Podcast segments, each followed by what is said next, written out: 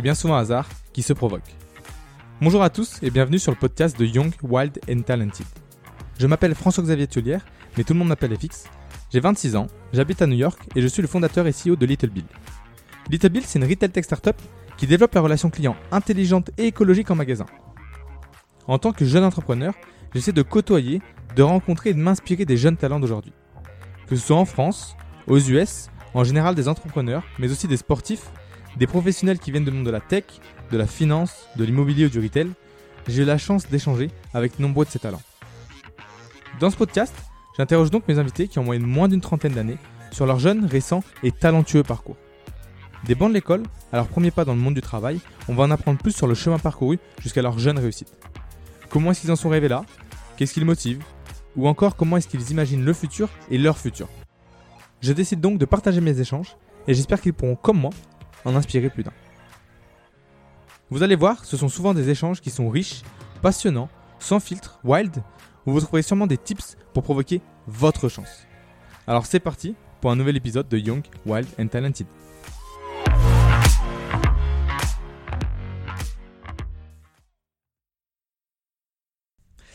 Alors bonjour à tous.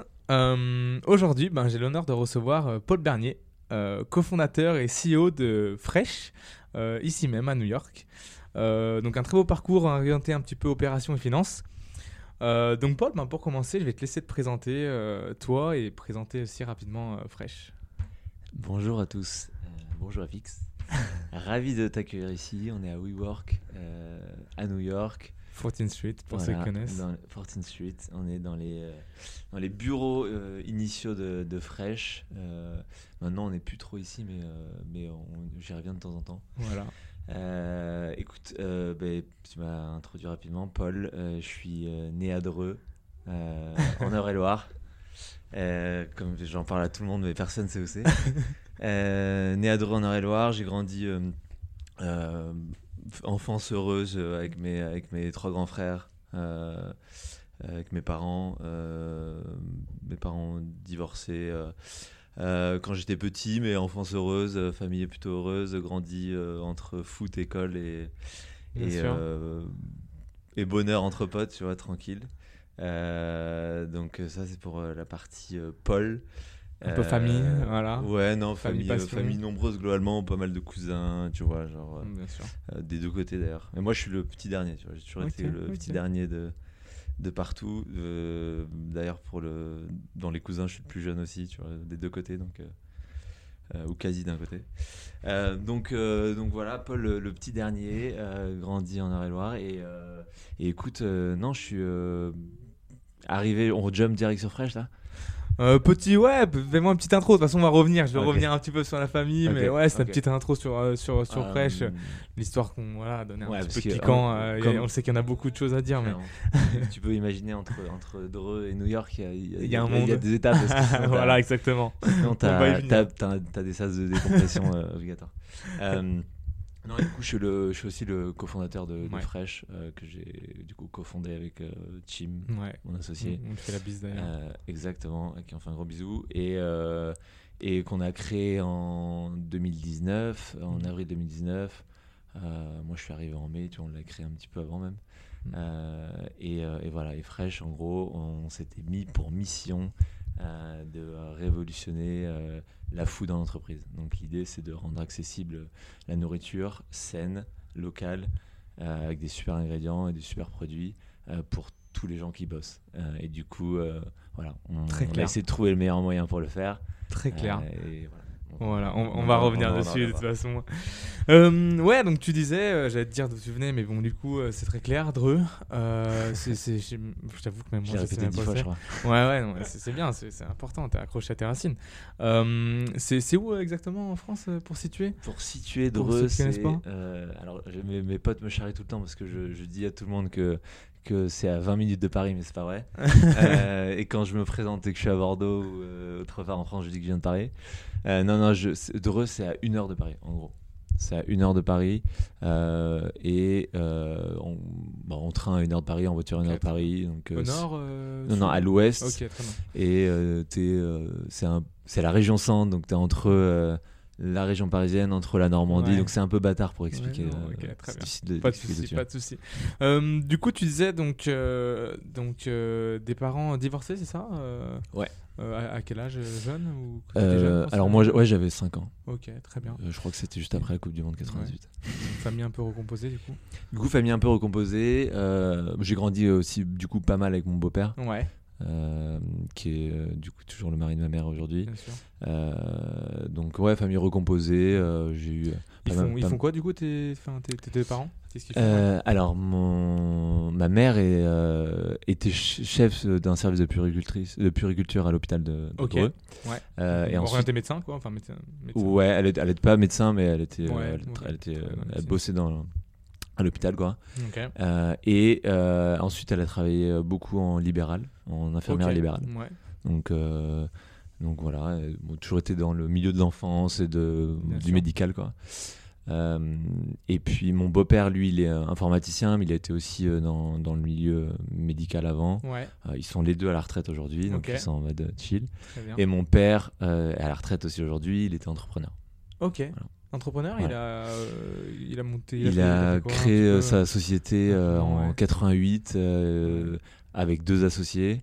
euh, et ils ont jusqu'à la retraite euh, vécu euh, dans, dans cette boîte et l'ont développé. 100% dans la même Ouais, boîte, ouais, clairement, clairement. Pas, il p- pas forcément, mon père, un mindset entrepreneur très poussé ou je dirais de naturel.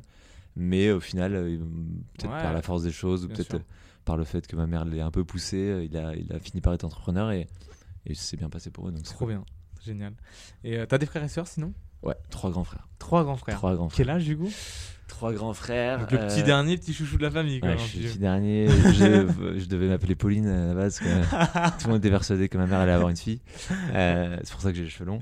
Euh, non, euh, écoute, ils ont. euh, j'ai 11 ans d'écart avec mon grand frère Julien. Ouais, ok. Euh, du coup, il a 30, euh, 38. Ouais, ouais, ok. Euh, 38, ouais.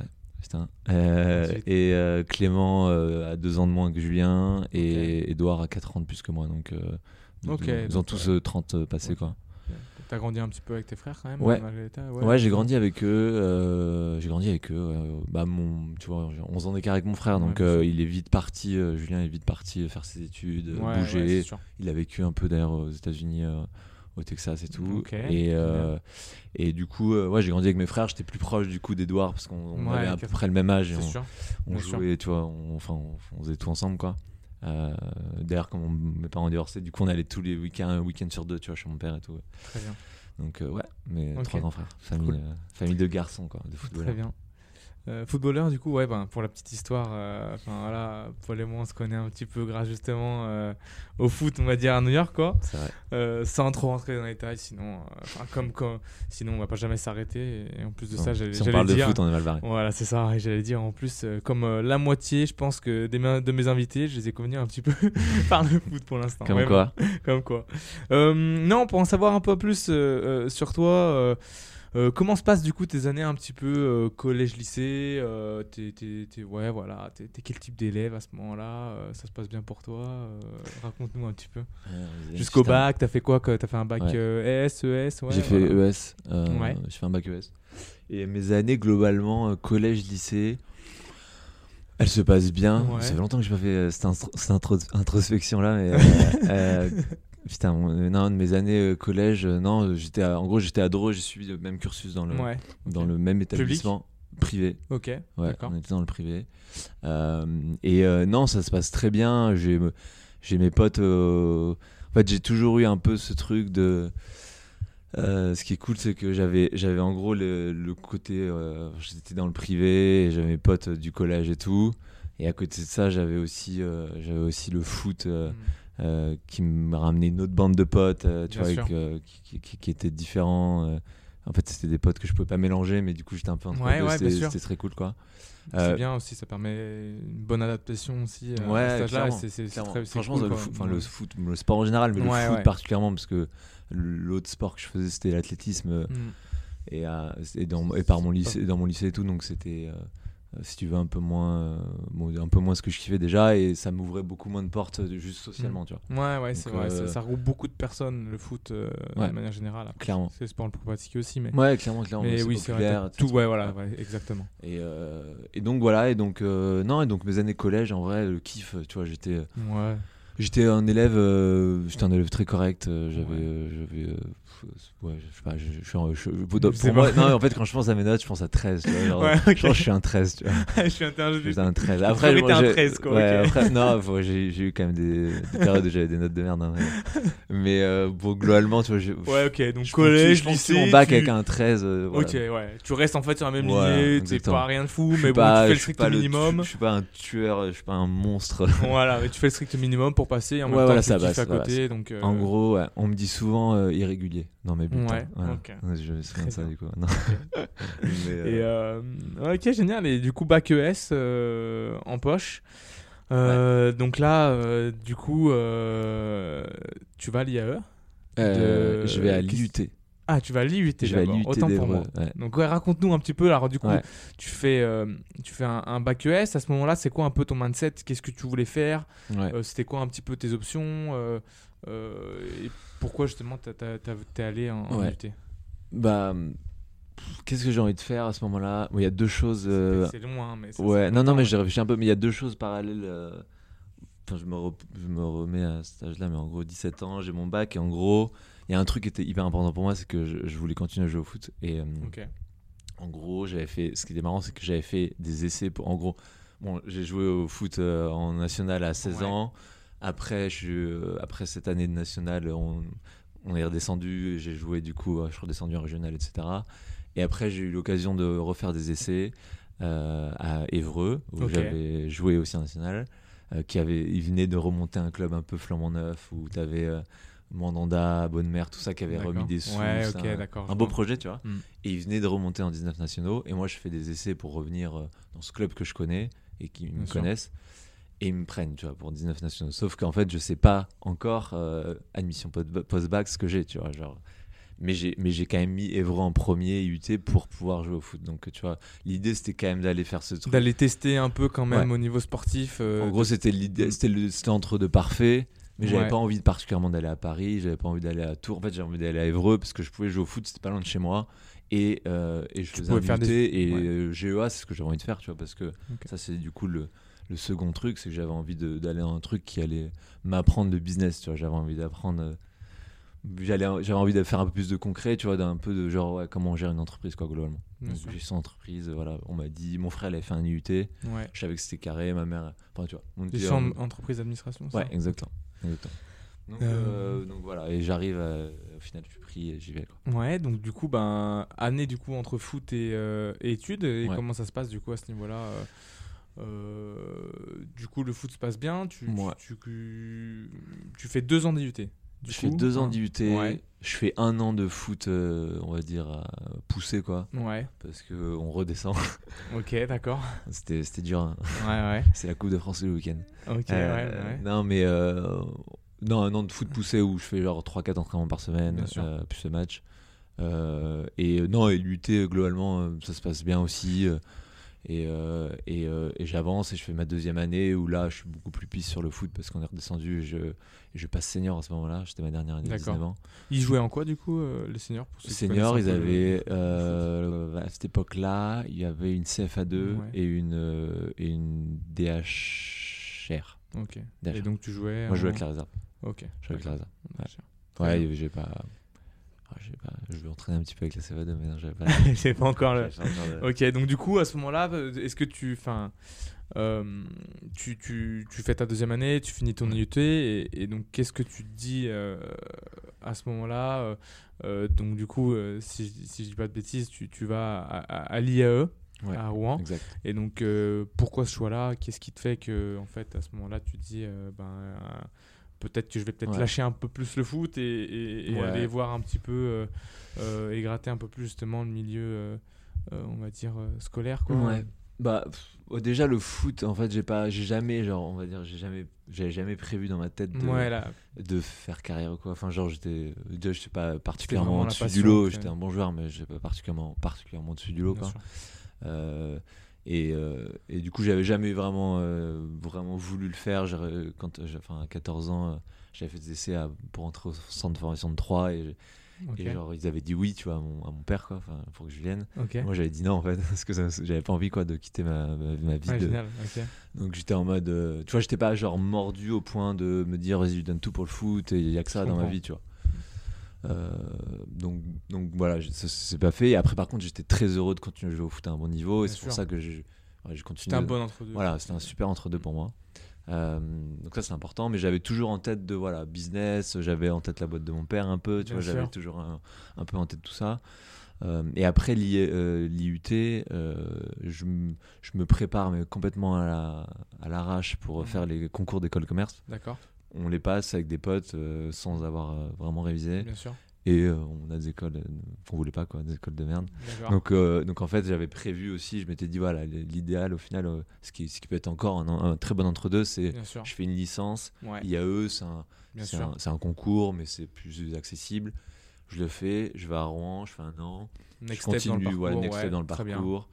Ça me permet d'économiser aussi euh, 10 000 balles d'école. Ouais, c'est clair. Et euh, je refais euh, je- l'année prochaine, j'ai un peu plus de temps, je me prépare et je fais les concours. Très clair. Et voilà, je fais ça. Très bien. Et euh, du coup, comment se passe un petit peu ton, enfin, ton année IAE se passe bien, pas de soucis? Parce que là, du coup, euh, Rouen, c'est loin de chez toi ou c'est c'est c'est c'est pas Rouen, c'est pas, non, c'est pas très loin. Rouen, C'est- genre c'est à 45 minutes Ah oui, d'Evreux. à, côté. c'est à une heure de chez moi. Donc les, les week-ends, au final, tu rentrais. Ouais, euh, ouais, ouais. ouais. Ouais, je jouais, euh, je jouais au foot encore euh, vers chez moi. Ah, Ok, donc, tous les week-ends, tu rentrais. Ok, ok, génial. Et euh, donc du coup, ok, très clair. Donc en fait, tu savais vraiment déjà un peu le chemin que tu voulais faire. Voilà, un an d'IA, d'IAE pour te préparer un petit peu aux écoles de commerce. Et après concours. Et donc du coup, là, euh, t'es pris à, à Kedge. Ouais.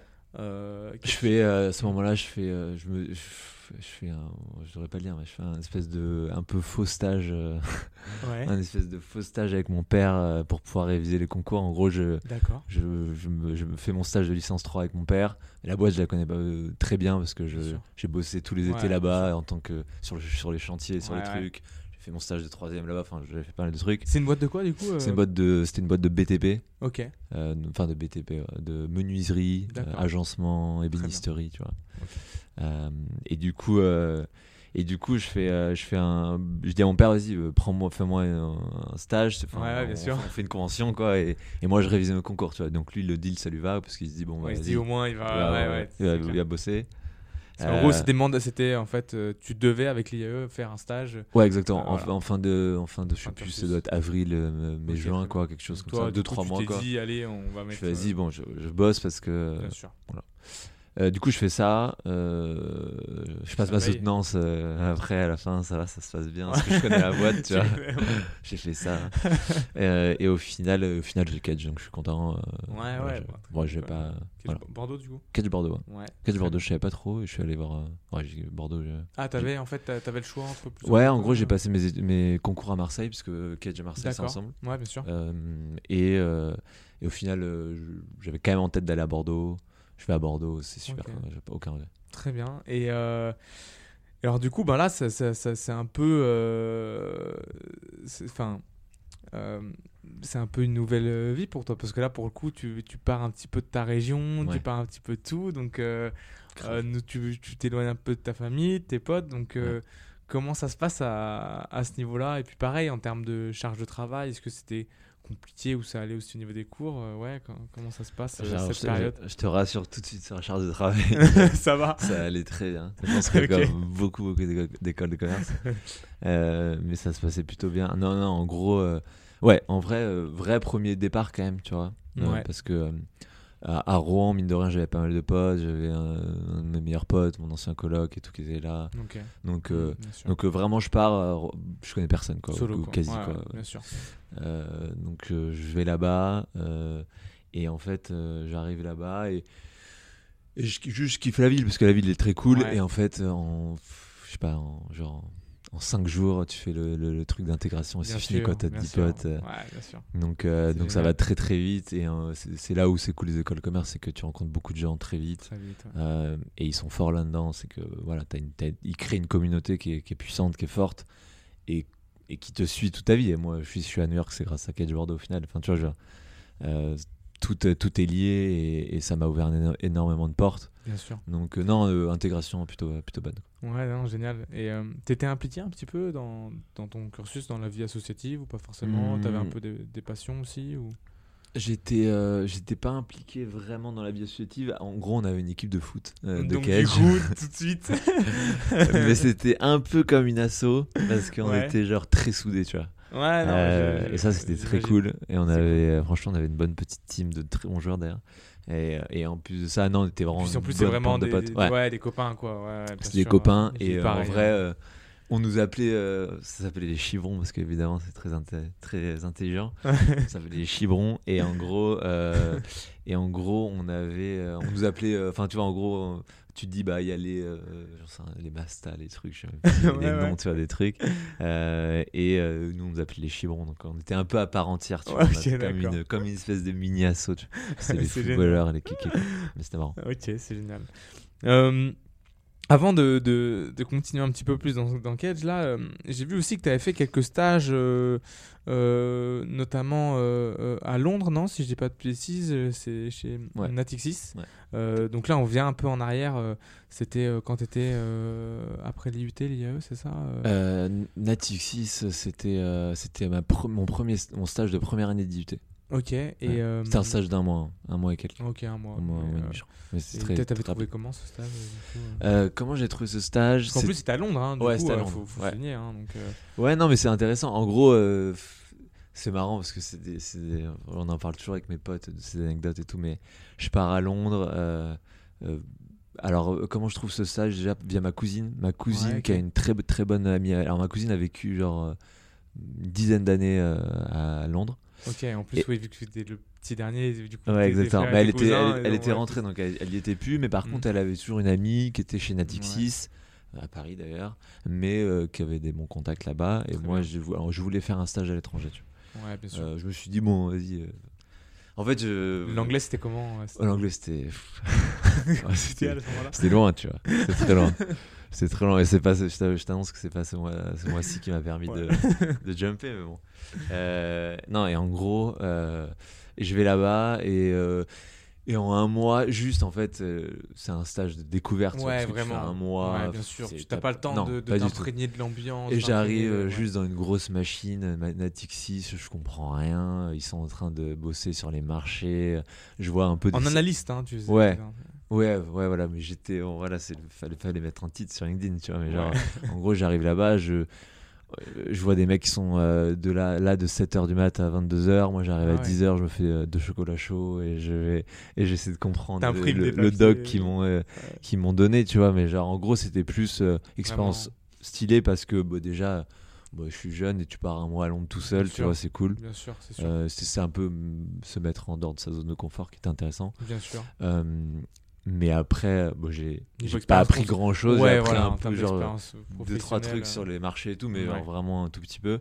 Mais c'est plus genre euh, juste bah, découvrir l'environnement de travail Ouais. et, et voir des salles de marché. En fait, j'avais jamais vu. bien, voilà. Et après, je suis rentré. euh, euh, ils m'ont payé, euh, tous mes potes étaient dans le stage, euh, pas ou très très peu payés. euh, et j'arrive, ils m'avaient payé, genre j'avais rien compris, ils m'avaient payé genre 2500 euros Pour un mois, quoi. Pour un mois, alors que j'avais rien fait. quoi. Donc Ouais. bon, c'était, euh, moi j'étais trop content. Euh, C'était du coup au final Ouais, c'est une très bonne, bonne expérience. expérience, clairement, clairement. Mais c'était un truc très rapide, Ouais, mais en mode bon, Bien on, sûr. se met un peu. ouais, découvert. euh, voilà, c'est clair. Et, et après, du coup, fin d'IAE, c'est ça? Tu fais aussi un, un- un autre stage chez Allianz en tant Ouais. que sales représentative. Ouais, ouais. Euh, donc là, un peu plus long, du coup, trois mois. euh, pareil, co- Ouais. comment tu trouves et, euh, et comment ça se passe? Parce que là, du coup, c'est- on va dire que c'est trois mois. Si on peut plus définir ça comme une première expérience. Euh. Tu as pu voir un petit peu euh, l'ambiance. Comment ça s'est passé un petit peu Ouais, Ouais. euh, Alors j'étais dans une, j'étais dans une, une agence euh, Allianz. ouais, bien sûr. C'est une agence Allianz en gros. Et euh, en fait, comment j'ai trouvé ça J'ai trouvé ça via un, un de mes profs. euh, Ok, qui, génial. euh, qui était un prof euh, avec qui je suis toujours en contact, qui est un prof de Ouais, ouf, qui est un, notre prof de droit de l'UT en gros, qui s'appelle Jean-Philippe Bord. Et en fait, lui, c'est un personnage, vraiment, euh, c'est un personnage de ouf. Euh, il est, euh, c'est un avocat et ils sont, il venait faire prof pour faire sa récréation et passer un peu de temps parce qu'il vient des, il vient à l'origine.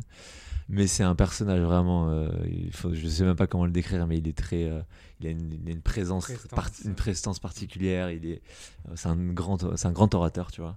Il- Ouais. Il, parle très bien. Et du coup, non, et ce mec-là, on, on a un bon feeling avec euh, ma bande de potes. Il nous aime bien, tu vois. On est un peu des branleurs à l'IUT, mais il nous aime bien et, et il sent que voilà, on est, on est, même si on est des branleurs, on, fait des projets, chose, tu vois, ouais, on fait bouger sûr. les choses, on fait des trucs, tu vois, à droite, à gauche. Donc il nous aime bien. Et du coup, je suis resté toujours en contact avec lui. Et ce mec-là, euh, bon, pour la deuxième, euh, mon stage de deuxième année, en fait, je, lui- je lui ai dit, tu vois, je cher- je cherche un stage, je sais pas trop en quoi, et j'ai envie de découvrir des trucs. Et du coup, il avait un pote qui avait une agence, Ouais, machin, sûr, il y en avait ouais, plusieurs génial. agences. Et du coup, je, je me, je me mets avec lui et je vais euh, découvrir ça. Et, euh, et en soi, c'est pas la découverte de ma vie, ce stage non plus. Je fais, on va dire, une expérience additionnelle qui me permet de, de voir un autre monde. De, tu vois, j'avais vu un truc, une grosse, grosse Bien boîte. Là, je vois une petite agence. Une petite Ça me permet de agence, découvrir comment ça marche, etc. Je, parle, je passe deux, trois coups de fil, j'essaie d'améliorer un peu le, le- le site web, un peu à la mode, un peu à l'arrache, parce qu'au final, en, en mode entrepreneur, quoi. Euh, Ouais, ils me ouais. font faire deux, trois trucs à droite, à gauche. Euh, Ouais, voilà, peu. une bonne expérience que je kiffe bien. euh, voilà, qui change donc, pas, euh, qui change pas. Plus, plus orienté vente, du coup, si je comprends bien un petit peu. c'est- Ouais, en gros, enfin vente, euh, suivi clientèle, tu vois, j'avais, euh, et vente parce que quand tu quand as quelqu'un au téléphone, tu sais lui faire des upsales et tu, tu, sûr, tu de sûr. revendre des trucs, mais euh, c'était Euh, plus ouais, suivi clientèle, ouais, suivi de le portefeuille. compte manage- ouais, voilà. Donc euh, voilà. Je, vo- je voyais un peu. euh, Mais c'est marrant, c'était. J'ai une bonne relation avec. euh, Avec tout le monde aussi Ouais, avec dans les filles, euh, ouais, voilà, euh, il y avait, il y en avait deux et elles étaient hyper cool avec moi. elles Ok, me- génial. elles me prenaient un peu sous leur. Vois, elles m'expliquaient tout et tout, donc c'était cool, tu vois. On, avait, on avait une bonne relation. ouais. Trop bien. Et c'était une, une expérience intéressante au final. Très bien. Et, et enfin, du coup, ben, donc, t'as as aussi fait un, un- un stage donc plus orienté finance, cette fois, chez AMCE, c'est ça? Ça, c'est la boîte de mon père. Ok, donc ça c'était le stage, euh, voilà, comme tu disais. Donc là, je fais peu, pas de euh, mytho. Très bien, bon, ok. C'est là, on, on- on est bon. Ah, en vrai, bon, j'avais fait un peu deux, trois trucs avec lui. et Je t'ai dit, Oui, j'avais bossé les bien avec lui. Puis ça, en fait, ça m'intéressait globalement pour. Ok. euh, pour pas passer pour un gros branleur. et- Ouais, c'est et sûr. non, en gros, euh, j'avais toujours eu un peu en tête de reprendre la boîte de mon père, tu vois. Ok. Donc, donc ça m'a toujours intéressé. J'ai toujours essayé d'amener un peu le sujet sur la table et de voir un peu. C'est pas si facile parce qu'il y a trois associés. Ouais, ouais, c'est sûr. donc, donc euh, pour ne pas parler de ce, ce stage fictif, Ouais. euh, non, j'ai- fait euh, en fait ce que je, ce que je, ce dont je parlais pendant mon mon, euh, mon entretien de fin de stage. Au final, je l'avais fait vraiment parce que ça m'intéressait et que et que j'avais envie de comprendre comment la marge ouais, bien sûr. la, la boîte fonctionnait. Et en fait, je savais que c'était une boîte vieillissante. Donc, je savais Ouais. qu'ils avaient un bon, ils avaient un bon potentiel parce que c'était des très bons employés. Ils avaient des bons clients, des Mhm. gros clients à Paris. Mais c'était une boîte qu'ils termes de avaient développement, jamais, ouais. vraiment, jamais du tout euh, euh, adapté. Quoi. Ils n'avaient pas pris Mhm. le virage de quoi que ce soit. Ouais. vois, ils ont créé en 88. Bien Euh, sûr. La boîte en C'était la même, 2012, quoi. c'était la même. Tu vois. Ouais, ouais, je comprends. Euh, et du coup, bon, je, ça m'intéressait. Je voulais bosser avec mon père pour voir un peu. Mon père, c'était la partie finance, compta et tout, Très bien. euh, dans, dans les trois. Et du coup, ça m'intéressait aussi voilà, de, de bosser avec lui, comprendre comment ça marchait. Et j'ai appris plein de trucs avec mon père au final, parce que, euh, bah, tu vois, un, bilan, un truc, même si tu le vois à l'école, c'est plus Non, concret quand tu pratique, voilà, ouais, ouais, c'est clair. Euh, donc, euh, donc, donc voilà, donc il m'a expliqué pas mal de trucs. et, et ça a nourri mon envie de comprendre la finance, de, de, bah, de, de juste. C'est un peu grâce à ton père, j'ai l'impression que t'es un peu, ouais, que t'es un peu dans le Ouais, c'est grâce à mon père, c'est grâce à mon père, c'est grâce à mon père. Après, encore une fois, c'est pas mon père qui me l'a inculqué, quoi. Ouais, bien sûr. C'est toi que- qui t'es aussi. Non, ouais, enfin, en fait, ce qui est marrant, c'est que je dirais que ça vient plus de ma mère, sûrement. Ok. Ce côté entrepreneur, qui, ma mère était pas entrepreneur, mine de rien, quand t'es, euh, si, au final, t'es, euh, quand t'es euh, infirmière libérale, t'es Ouais, à ton sûr, compte et voilà, t'es un peu entrepreneur. Sûr. Mais tu vois, euh, mon père a notamment créé sa boîte parce que ma mère l'a poussé et, et je pense que et je pense que ouais, ça vient peut-être au final plus d'elle. Et mais par contre, effectivement, en fait, le, le- la vie que mon père avait et, euh, et, et le, tu vois, je trouvais ça trop cool d'avoir sa boîte, de de, de pas avoir de compte à rendre, de, de, de, bah, de bien gagner sa vie, de- d'avoir des clients, d'avoir des employés, d'avoir des, tu vois, c'était un peu, bon, c'était un peu. Gestion de crise un petit Ouais, peu. gestion ouais. de. Je sais pas, je trouvais ça, ça m'intriguait, tu vois, depuis tout petit, genre je kiffais euh, aller là-bas, voir les camions, les trucs, les mecs qui partent et tout. Euh, donc, donc ça m'a toujours intéressé, et ça a toujours été un truc pour moi qui m'a un peu l'idée, tu vois. Donc, euh, Donc, je- donc, euh, hyper clair. cool. Ouais. Donc mon père évidemment euh, a eu un rôle important dans Bien sûr. dans mon parcours. Ok. Euh, bon, du coup, on a raccroché un petit peu le, le- le wagon. euh, et on va revenir du coup euh, sur, sur, sur, sur ton parcours à, à Kedge. Euh, donc, du coup, tu, tu fais un an, c'est ça, à Bordeaux. Et, euh, et à, et à un moment, tu pars, tu pars en Chine, c'est ça, en fait, grâce à l'école? C'était la Ouais. deuxième année, c'est ça ou... Je pars en ouais, je pars en deuxième année, en premier semestre de, de deuxième année de master. Ouais. Mais je fais une césure avant. D'accord. Donc euh, donc je fais un an à Bordeaux complet, euh, Ouais. full euh, court Ok. ou semi full. Ouais, ok.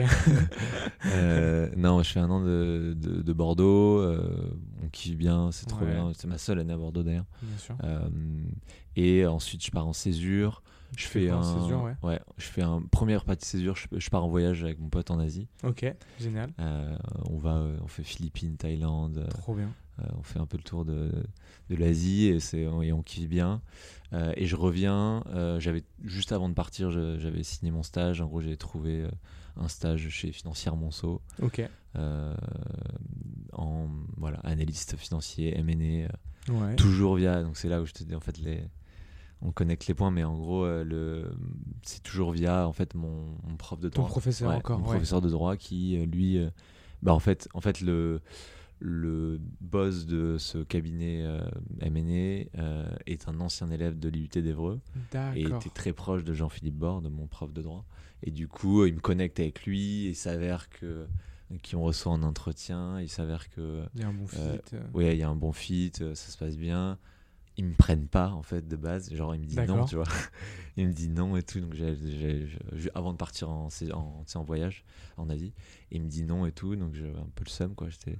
Au final, il me rappelle, il me dit en gros, bah voilà, on, on avait fait passer une dizaine d'entretiens. La première personne, euh, elle- on, on lui a dit oui parce qu'on la voulait quoi. Et, euh, et au final, elle s'est désistée parce que euh, X ou Y raison, ouais, elle a trouvé voilà. un CDD, je sais pas quoi. Et donc moi, toi, t'es la deuxième personne sur la liste, donc vas-y go. Génial. Et il faisait quoi du coup, euh, Financière Monceau euh, Financière Monceau, c'est un cabinet euh, fusion-acquisition. Ok, d'accord. Euh, quel secteur gros, ils Quel secteur euh, multisecteur. Ouais. Ils ont, il y avait, enfin, à l'époque, il y avait quatre associés.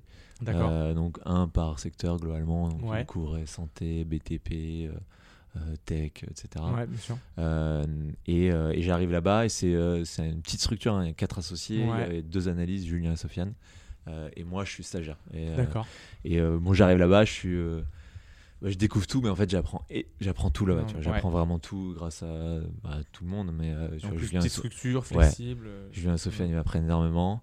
Je fais mon stage, euh, donc six mois. Ouais. Euh, et en fait, avant les six mois, moi, je me dis, je kiffe. Tu vois, vraiment, je kiffe parce qu'en fait. en fait, c'est incroyable de, de faire de la M&A quand tu es en stage parce que, et que tu as envie d'être entrepreneur parce qu'en fait, tu vois des entrepreneurs Énorme, et tu Mm. parles à des entrepreneurs. Et l'avantage d'être dans une petite structure, c'est que tu leur parles vraiment et que tu les Mm. vois vraiment en réunion. Et ça t'inspire fois 1000, quoi. Et moi, Ouais. du coup, ça m'a donné. euh, Envie, ouais, encore envie, plus, vraiment. Ouais, bien sûr. ça à la fois, ça nourrissait mon envie d'être entrepreneur. Et à la fois, je me disais, putain, il faut que j'apprenne. euh, Et en plus, tu apprends énormément de choses sur plein de sujets différents tout le temps. euh, C'est tu- hyper tu, complet. pousses ton- Ouais. Tu pousses en plus ton, ton, ton, ton apprentissage avec l'analyse hein, que tu fais derrière. Donc, euh, en fait, c'est un métier super, super intéressant. Euh, mon, mon, mon mini regret, c'est que j'aurais aimé euh, être euh, un petit peu plus formé avant d'y rentrer. ouais. C'est-à-dire que j'aurais. euh, en fait. en fait, la M&A, c'est un- c'est le métier le plus stratégique sur la chaîne de valeur de la finance. En général, Ouais. c'est au top, tu vois. Sauf que pour y arriver, pour être très bon à ça, il faut quand même que tu passes par des échelons qui te Mm, permettent, genre, en général, le truc classique, c'est tu fais de l'audit et tu fais du, de la transaction services ensuite, et ensuite tu vas en M&A, tu vois. Ouais. Globalement, c'est le truc. Moi, j'arrive, je suis en stage, je suis en M&A, tu vois, direct, tu vois. Et euh, j'ai juste mes cours de, de catch pour, euh, Ouais, pour comme background. de- Mais du coup, j'apprends beaucoup sur le terrain, donc je suis un peu un mec du terrain, tu vois. Euh, mais, mais ça me va très bien et en fait, tu, tu- du coup, tu mets beaucoup de logique et beaucoup de, c'est beaucoup de relationnel aussi. Donc, tu, donc je- vraiment, je kiffe. Et ils me prennent, en, ils, ils- ils acceptent de me prendre en, en alternance.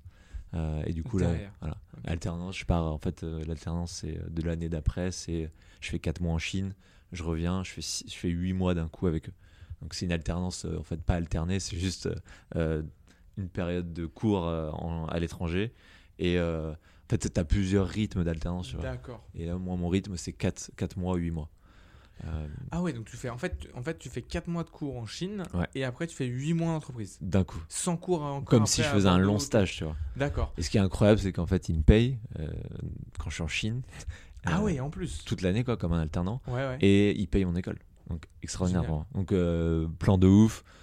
Ah oui. Je les kiffe, j'ai envie, de, tu vois, j'ai envie de continuer avec eux, j'apprends. Et c'est trop bien. Et, et on court réel. Et, euh, et donc, du coup, tu fais 4 mois en Chine, tu. Ouais. euh, pareil, ben. Bon, t'avais déjà découvert un petit peu les Philippines et autres, mais alors, du coup, euh, comment ça se passe un petit peu ces 4 mois en Chine? Ben, pareil, là. adaptation encore Mm. voilà je pense Ouais. assez impressionnante comment ça se passe là-bas? Les cours c'est comment? Par rapport aux cours français ouais et- ouais comment ça se passe un Bah, petit peu Bon, déjà, le- alors la Chine. euh, c'est- enfin, T'étais où T'étais où en expérience Chine, de du fou. coup J'étais à Suzhou. d'accord À Suzhou, en gros, c'est euh, la Venise chinoise. C'est à, une heure de. Même pas, ouais, à peine une heure de Shanghai. d'accord On passait de- souvent nos week-ends à Shanghai et tout. Euh, et j'étais avec une bonne bande de potes. Le truc, c'est que là-bas, c'était un. En gros, on était euh, sur un campus. Mhm. Et c'était un, par- un, di- un partenariat particulier avec. Cage. Donc il y avait beaucoup de Français. Donc on était beaucoup. On était, donc, je sais pas, en immersion, en mode moi seul avec, ouais à, à faire des chinois, tu vois.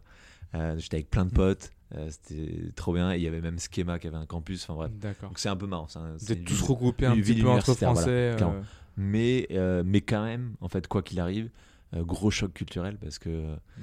parce que euh, en fait euh, j'étais pas prêt du tout tu vois genre c'est euh, c'est lunaire parce qu'en fait ils sont euh, ils sont euh, bah, ils sont juste différents de nous tu vois ils ont ils grandi différemment ils ont euh, ils ont une éducation différente Ouais, et, culture une culture à des années lumière de nous donc euh, gros choc quand même et expérience extraordinaire parce que j'étais avec mes potes là-bas et on on s'est- Il y avait combien d'étudiants sur le campus là Tu sais pas je ne saurais pas te ouais. dire. Je sais que nous, on était. on devait être une, on devait être une cinquan- cinquantaine, nous, peut-être. Ah même. Ouais, je pense, un truc comme ça. D'accord. 30, peut-être 40. Enfin, bref, euh, on était beaucoup et.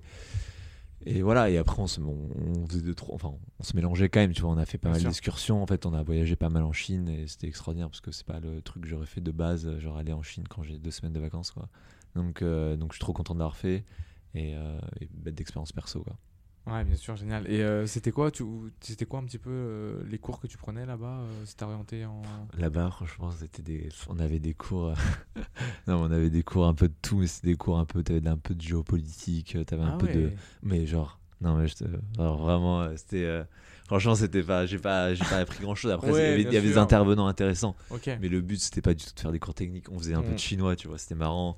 Mais genre, j'ai l'impression Ouais, c'est euh, vraiment de, de peu. Enfin, s'immer- ouais, voilà, d'arriver dans une nouvelle culture. euh, Ouais, voilà, grave, de- En fait, je, euh, déjà, enfin, je pense que déjà, c'est un peu le principe d'une école de commerce. Genre, c'est pas, enfin, je veux dire, c'est pas le principe d'une école de commerce, mais je veux dire. Peut-être t'adapter en fait, du coup. un Ouais, peu voilà, c'est beaucoup sur, euh, L'adaptation. sur l'expérience que tu vis, tu Ouais, vois, ouais. plus que sur, euh, on va dire, la technicité de ce que tu vas apprendre. Tu vois. Ouais, ouais, je suis d'accord. Euh, T'as un profil différent de moi et donc t'as dû apprendre sûr, des ouais, ouais, non, mais plus techniques, d'accord. tu vois, genre, mais, mais, mais, mais c'est encore plus poussé quand tu vas à l'étranger. En fait, euh, Bien ce sûr. qu'ils veulent et ce, qui, ce que l'expérience t'apporte, c'est pas, c'est pas tant ce que tu vas apprendre avec un prof euh, juste à l'autre bout du monde, c'est Ouais. plus euh, euh, l'ouverture d'esprit, exactement, t'adapter.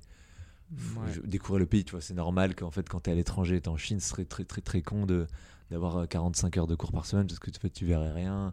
Donc en fait, non. Euh, euh, ils, comprennent, voilà, t'as pas beaucoup de cours, mais tu, en même temps, tu voyages, c'est cool.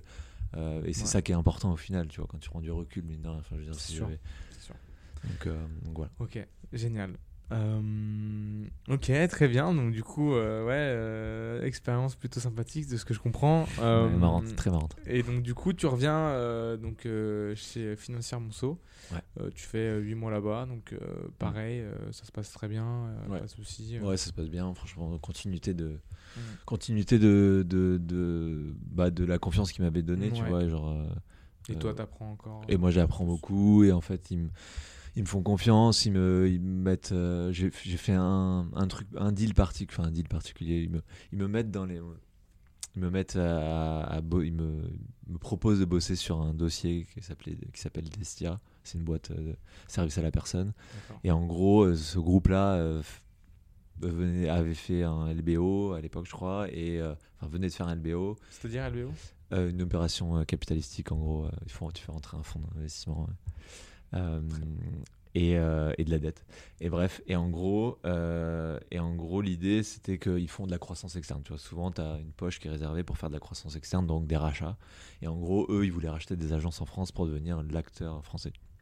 Et du coup, je commence à bosser un peu avec Xavier, qui est le fondateur de, de- de Destia, et je m'entends très très bien avec lui. Et en fait, bah, je commence à être un peu le référent entre guillemets de, de, de Destia. Et en fait, on achète des petites agences, donc en gros, bah, c'est pas très complexe et il y a pas un. bon, en gros, ils me font confiance. Et je lead un peu ce truc-là, Ouais. et ça se passe très bien. Et on rachète pas mal de C'est plein d'agences en autonome France. là-dessus. Ouais, voilà, ouais, trop autonome. me- Donc en gros, globalement, tu fais un screening énorme de plein plein d'agences. Euh, tu contactes les dirigeants, tu essaies de savoir s'ils sont intéressés par une potentielle vente. Nous, on a un acteur, voilà notre ambition, on veut vous accompagner, on veut truc. Et, euh, et voilà, et je fais ça, en fait, ça me plaît parce que je parle des entrepreneurs tous les jours. Bien sûr. Euh, ils ont leurs problématiques, j'essaie de les comprendre. Euh, mine de rien, tu leur proposes quand même un chèque, tu vois, donc c'est en mode, bon, c'est intéressant, tu vois. Il y en a qui sont pas. Ouais. Ils ont créé des beaux trucs, tu vois. Puis il y a toujours des histoires, tu vois, même si c'est une agence euh, au fin fond de, Ouais, bien au sûr. fin fond de Dreux. Euh, non, Voilà. peu importe, mais au fin fond des, des Côtes d'Armor ou j'en sais rien. Ouais. Bah, en fait, il y a toujours une histoire, tu vois. Et, et souvent, les gens, ils- les, les mecs ont créé leur boîte, genre. euh, depuis 15 ans quoi Ils- Mm. c'est leur bébé c'est leur truc donc en fait que tu vendes un truc qu'on rachète euh, qu'on le rachète 200 000 ou qu'on le rachète euh, 10 millions en fait euh, il y a toujours euh, une vraie histoire de vie derrière et ça c'est j'ai- Ouais. j'ai vraiment kiffé cet aspect là tu vois Euh, donc tu pars avec eux et en fait tu essaies de, de mettre du lien et de faire du lien et voilà et à un moment donné j'ai introduit Xavier qui vient et qui et qui et on essaie de voir on fait un audit quoi en très rapide mais en fait tout condensé un espèce de process euh, d'acquisition et tout condensé on fait tout ça et, et en fait je kiffe voilà donc, euh, Ouais, très bien. donc voilà Ouais, non, c'est c'est top. Et en plus, enfin, j'aime beaucoup enfin, le fait que aussi, toi, en tant que stagiaire, étudiant, même si c'est un peu plus là, euh, et aussi dans une petite structure, que tu sois un peu accompagné, en fait, que tu sentes que, les, enfin, les mecs au-dessus de toi, euh, t'es- enfin voilà, ils te soutiennent, ils sont là pour toi, pour que, pour que tu apprennes, et c'est comme ça que tu apprends en fait. Euh, Ouais. Il y en a en fait, euh, des fois, j'ai la discussion qui vont plus euh, chercher un job plutôt qu'un boss. Ouais. Et en fait, je trouve que ben, c'est vraiment l'important, c'est vraiment d'a- d'avoir un bon fit avec son boss parce que si tu as un boss qui te permet de grandir, d'apprendre et qui en plus va te donner des responsabilités, ben, euh, voilà, t'as rien de mieux pour commencer à, à travailler, je pense. C'est clairement, ça fait la diff et euh, ça fait la diff. Après, en plus, encore une fois, là, du coup, en en parlant, tu, prends un peu de recul, mais c'est vrai que tu te dis, en fait, ça se joue surtout à rien et c'est des petites relations c'est des, Ouais. et c'est des. En fait, ça joue vraiment rien, tu vois, genre, euh, ce, truc-là, je l'ai eu via mon prof de droit et c'est des- C'est vraiment. relation que tu as construit en plus avant. Ouais, complètement. Ouais, et euh, donc, en fait, euh, les détails ont de l'importance, beaucoup d'importance et c'est clair que les relations humaines, euh, surtout quand t'es jeune, tu vois, enfin, tu es en mode, bah, je veux faire ça, mais en fait, finalement. Mais, mais après, c'est vrai que enfin, c'est hyper intéressant ce que tu dis, je rebondis rapidement, mais c'est que c'est dur des fois aussi. Enfin, même, je prends peut-être mon exemple à moi, Mm. que des fois, les relations que tu as, en fait, à l'école avec les personnes, on va dire, euh, enfin voilà, on va dire adultes, enfin, t'es déjà un adulte, mais voilà, qui, qui, qui ont, qui ont plus d'expérience, qui ont plus vécu que toi. Ouais. Euh, voilà, les profs, tu les vois euh, majoritairement. Ouais. Bah, après, tu as toujours des profs où tu es un peu plus. voilà, tu peux tutoyer, mais. Et du coup, c'est vrai que des fois, Ouais. c'est- dur un petit peu de casser la barrière. Et encore plus quand tu es Grave. étudiant, quand tu sors des étudiants, parce que tu sais pas trop en fait où sont les limites entre ben, ton futur boss et toi. Tu vois. Et en fait, je trouve que avec du recul maintenant, faut... le mieux c'est de rester en fait au naturel, comme Ouais. tu es en fait un peu avec tes boss, parce que c'est comme ça que ben, tu vas construire une relation, c'est comme ça que tu es. Ouais, Euh, tu joues pas forcément bon, voilà le jeu j'abuse un petit peu mais mais euh, mais c'est vrai que je- moi je trouve que voilà avec les retours que j'ai eu aussi c'est compliqué je pense que des fois quand tu es en études ou que tu finis ton étude en fait de casser un peu la, cette barrière là Ouais, ouais c'est clair, je suis d'accord. Euh, je suis d'accord et je pense que c'est en fait. C'est pas simple non plus en France. Euh, Mhm. Déjà, quand t'es jeune, c'est pas simple parce que t'as pas de recul, tu vois. bien et tu, sûr et tu sais pas trop. Genre, euh. Mais en fait, c'est là où je trouve que euh, t'as des personnes qui, sont, enfin, qui ont un peu capté euh, ce dont les jeunes avaient besoin. Et, qui vont te mettre à l'aise qui vont te mettre à l'aise et tu vois, Ouais, qui ont capté, ouais. qui se disent bah voilà, moi je suis passé par là et en fait, euh, ce dont j'aurais euh, aimé à cette époque-là, c'est que bah moi, euh, mon prof me parle comme ça et du coup le prof Mhm. est et tu vois, j'ai des... et en fait c'est des gens qui te marquent, tu vois. T'as t'as des gens qui te marquent sur ton parcours et et en fait en général c'est ces gens-là, ces gens-là qui ont réussi à casser la barrière, mais en fait ça fait pas de parce que je pense que les profs ils ont peur de enfin toi les profs ou j'en sais rien mais quand t'es jeune de de nouer une relation avec un jeune ou de ne pas mettre trop de limites pour. Mais au final, il y a toujours un cadre et quand euh, tu Mm, donnes de la confiance à, de confiance à quelqu'un, à partir du moment où il y a du respect, tu vois, et bah la confiance elle est rendue en général, tu vois. C'est ce qui se passait avec mon prof en fait. Il était, euh, bah je sais pas, c'est un mec, il a, il a, il parle aux étudiants comme pas du tout comme les autres profs. Mm. Euh, il va te faire confiance sur des trucs. Tu vois, il est, je sais pas. ouais. C'est un truc que, au final, je pense qui est différent ici, tu vois, aux US. Ouais, je pense aussi. C'est une relation qui est différente. Enfin, c'est pas une relation qui est différente parce que, comme tu dis, enfin, on peut pas généraliser autre. hein. Ouais. Moi aussi, j'ai des très bons profs euh, dans mon école avec qui je m'entendais très bien, Ouais. mais c'est peut-être le cadre aussi. Ouais. Euh, moi qui fais aussi l'école aux US, c'est vrai que le cadre est complètement différent. T'as des petites classes et.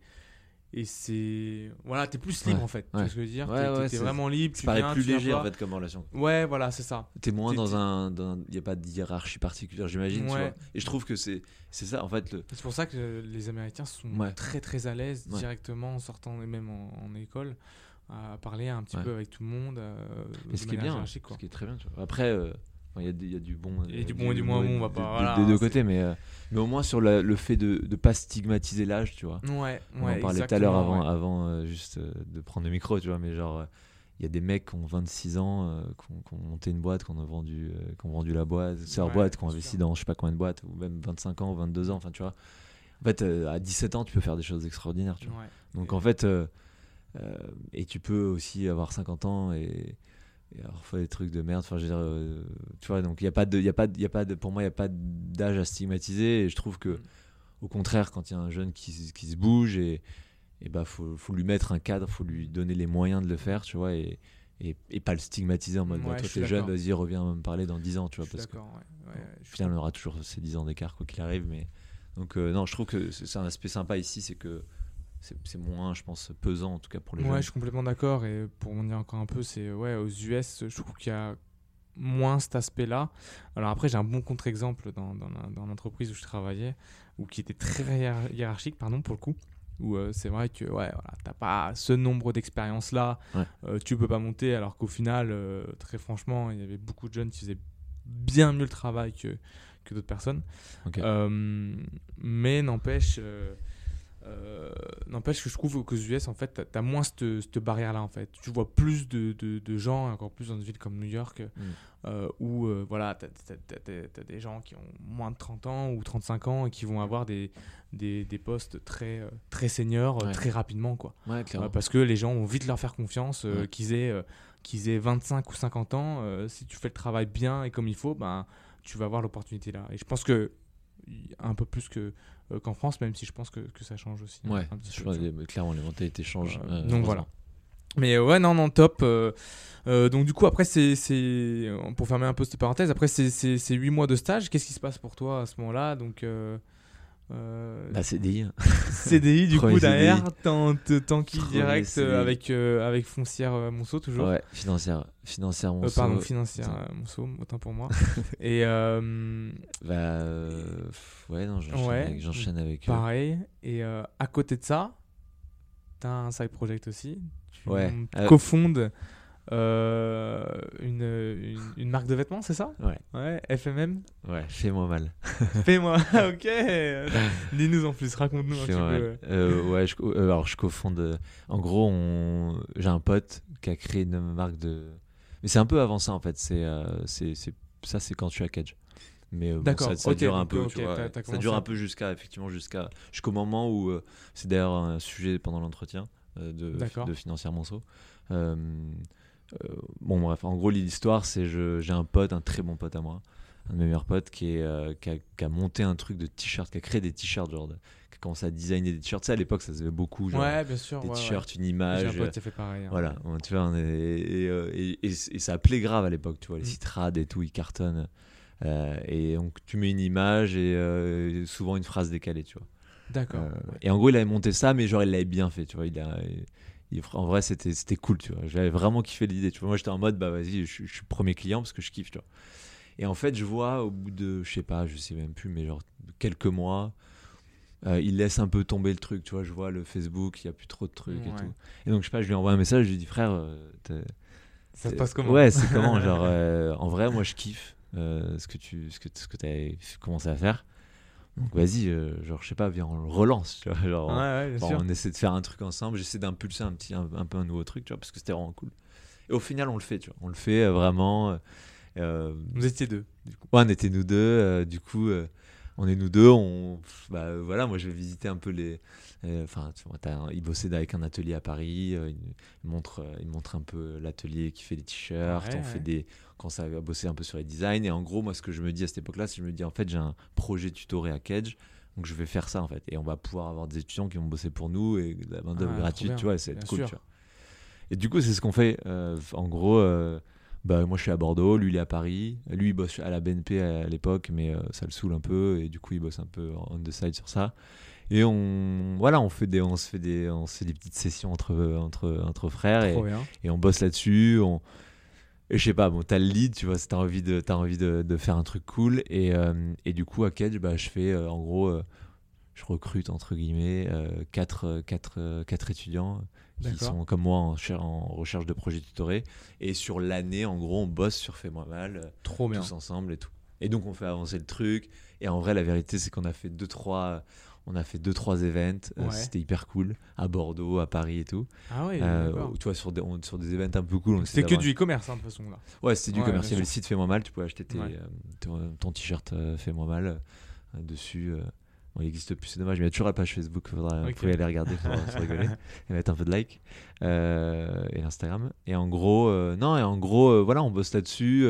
du coup, c'est marrant, on fait un petit event à Bordeaux, on fait une vidéo, on fait un mini crowdfunding et tout pour financer les, premiers, les premières productions, machin. Euh, et voilà, et on se fait, Et, on se fait euh, kiffer en fait. En vrai, ouais, bien sûr. Et vous vendez quand même pas mal de, de t-shirts un petit peu ou, Ouais, on euh, en vend un petit peu et on en vend surtout euh, à Cage. À Cage, on en a vendu pas mal Ah ouais, parce, ouais, que, euh, parce que euh, le, la- Ouais, projet de l'école, le euh, final, de il y avait truc. l'école, Et et du, coup, euh, et du coup, on en a vendu pas dans mal du temps aussi Exactement. pour les étudiants, euh, ils kiffent bien. Donc les gens, euh, ils... en fait, souvent, ils, euh, ils me voyaient avec le truc Fais-moi mal, ils disaient ah, c'est cool, vas-y, euh, je peux en avoir un, machin. C'était pas mal de bouche à oreille, école de commerce en soir, machin, ça va vite. Et donc voilà, et donc, euh, fil en aiguille, première expérience entrepreneuriale vraiment, quoi. Ouais.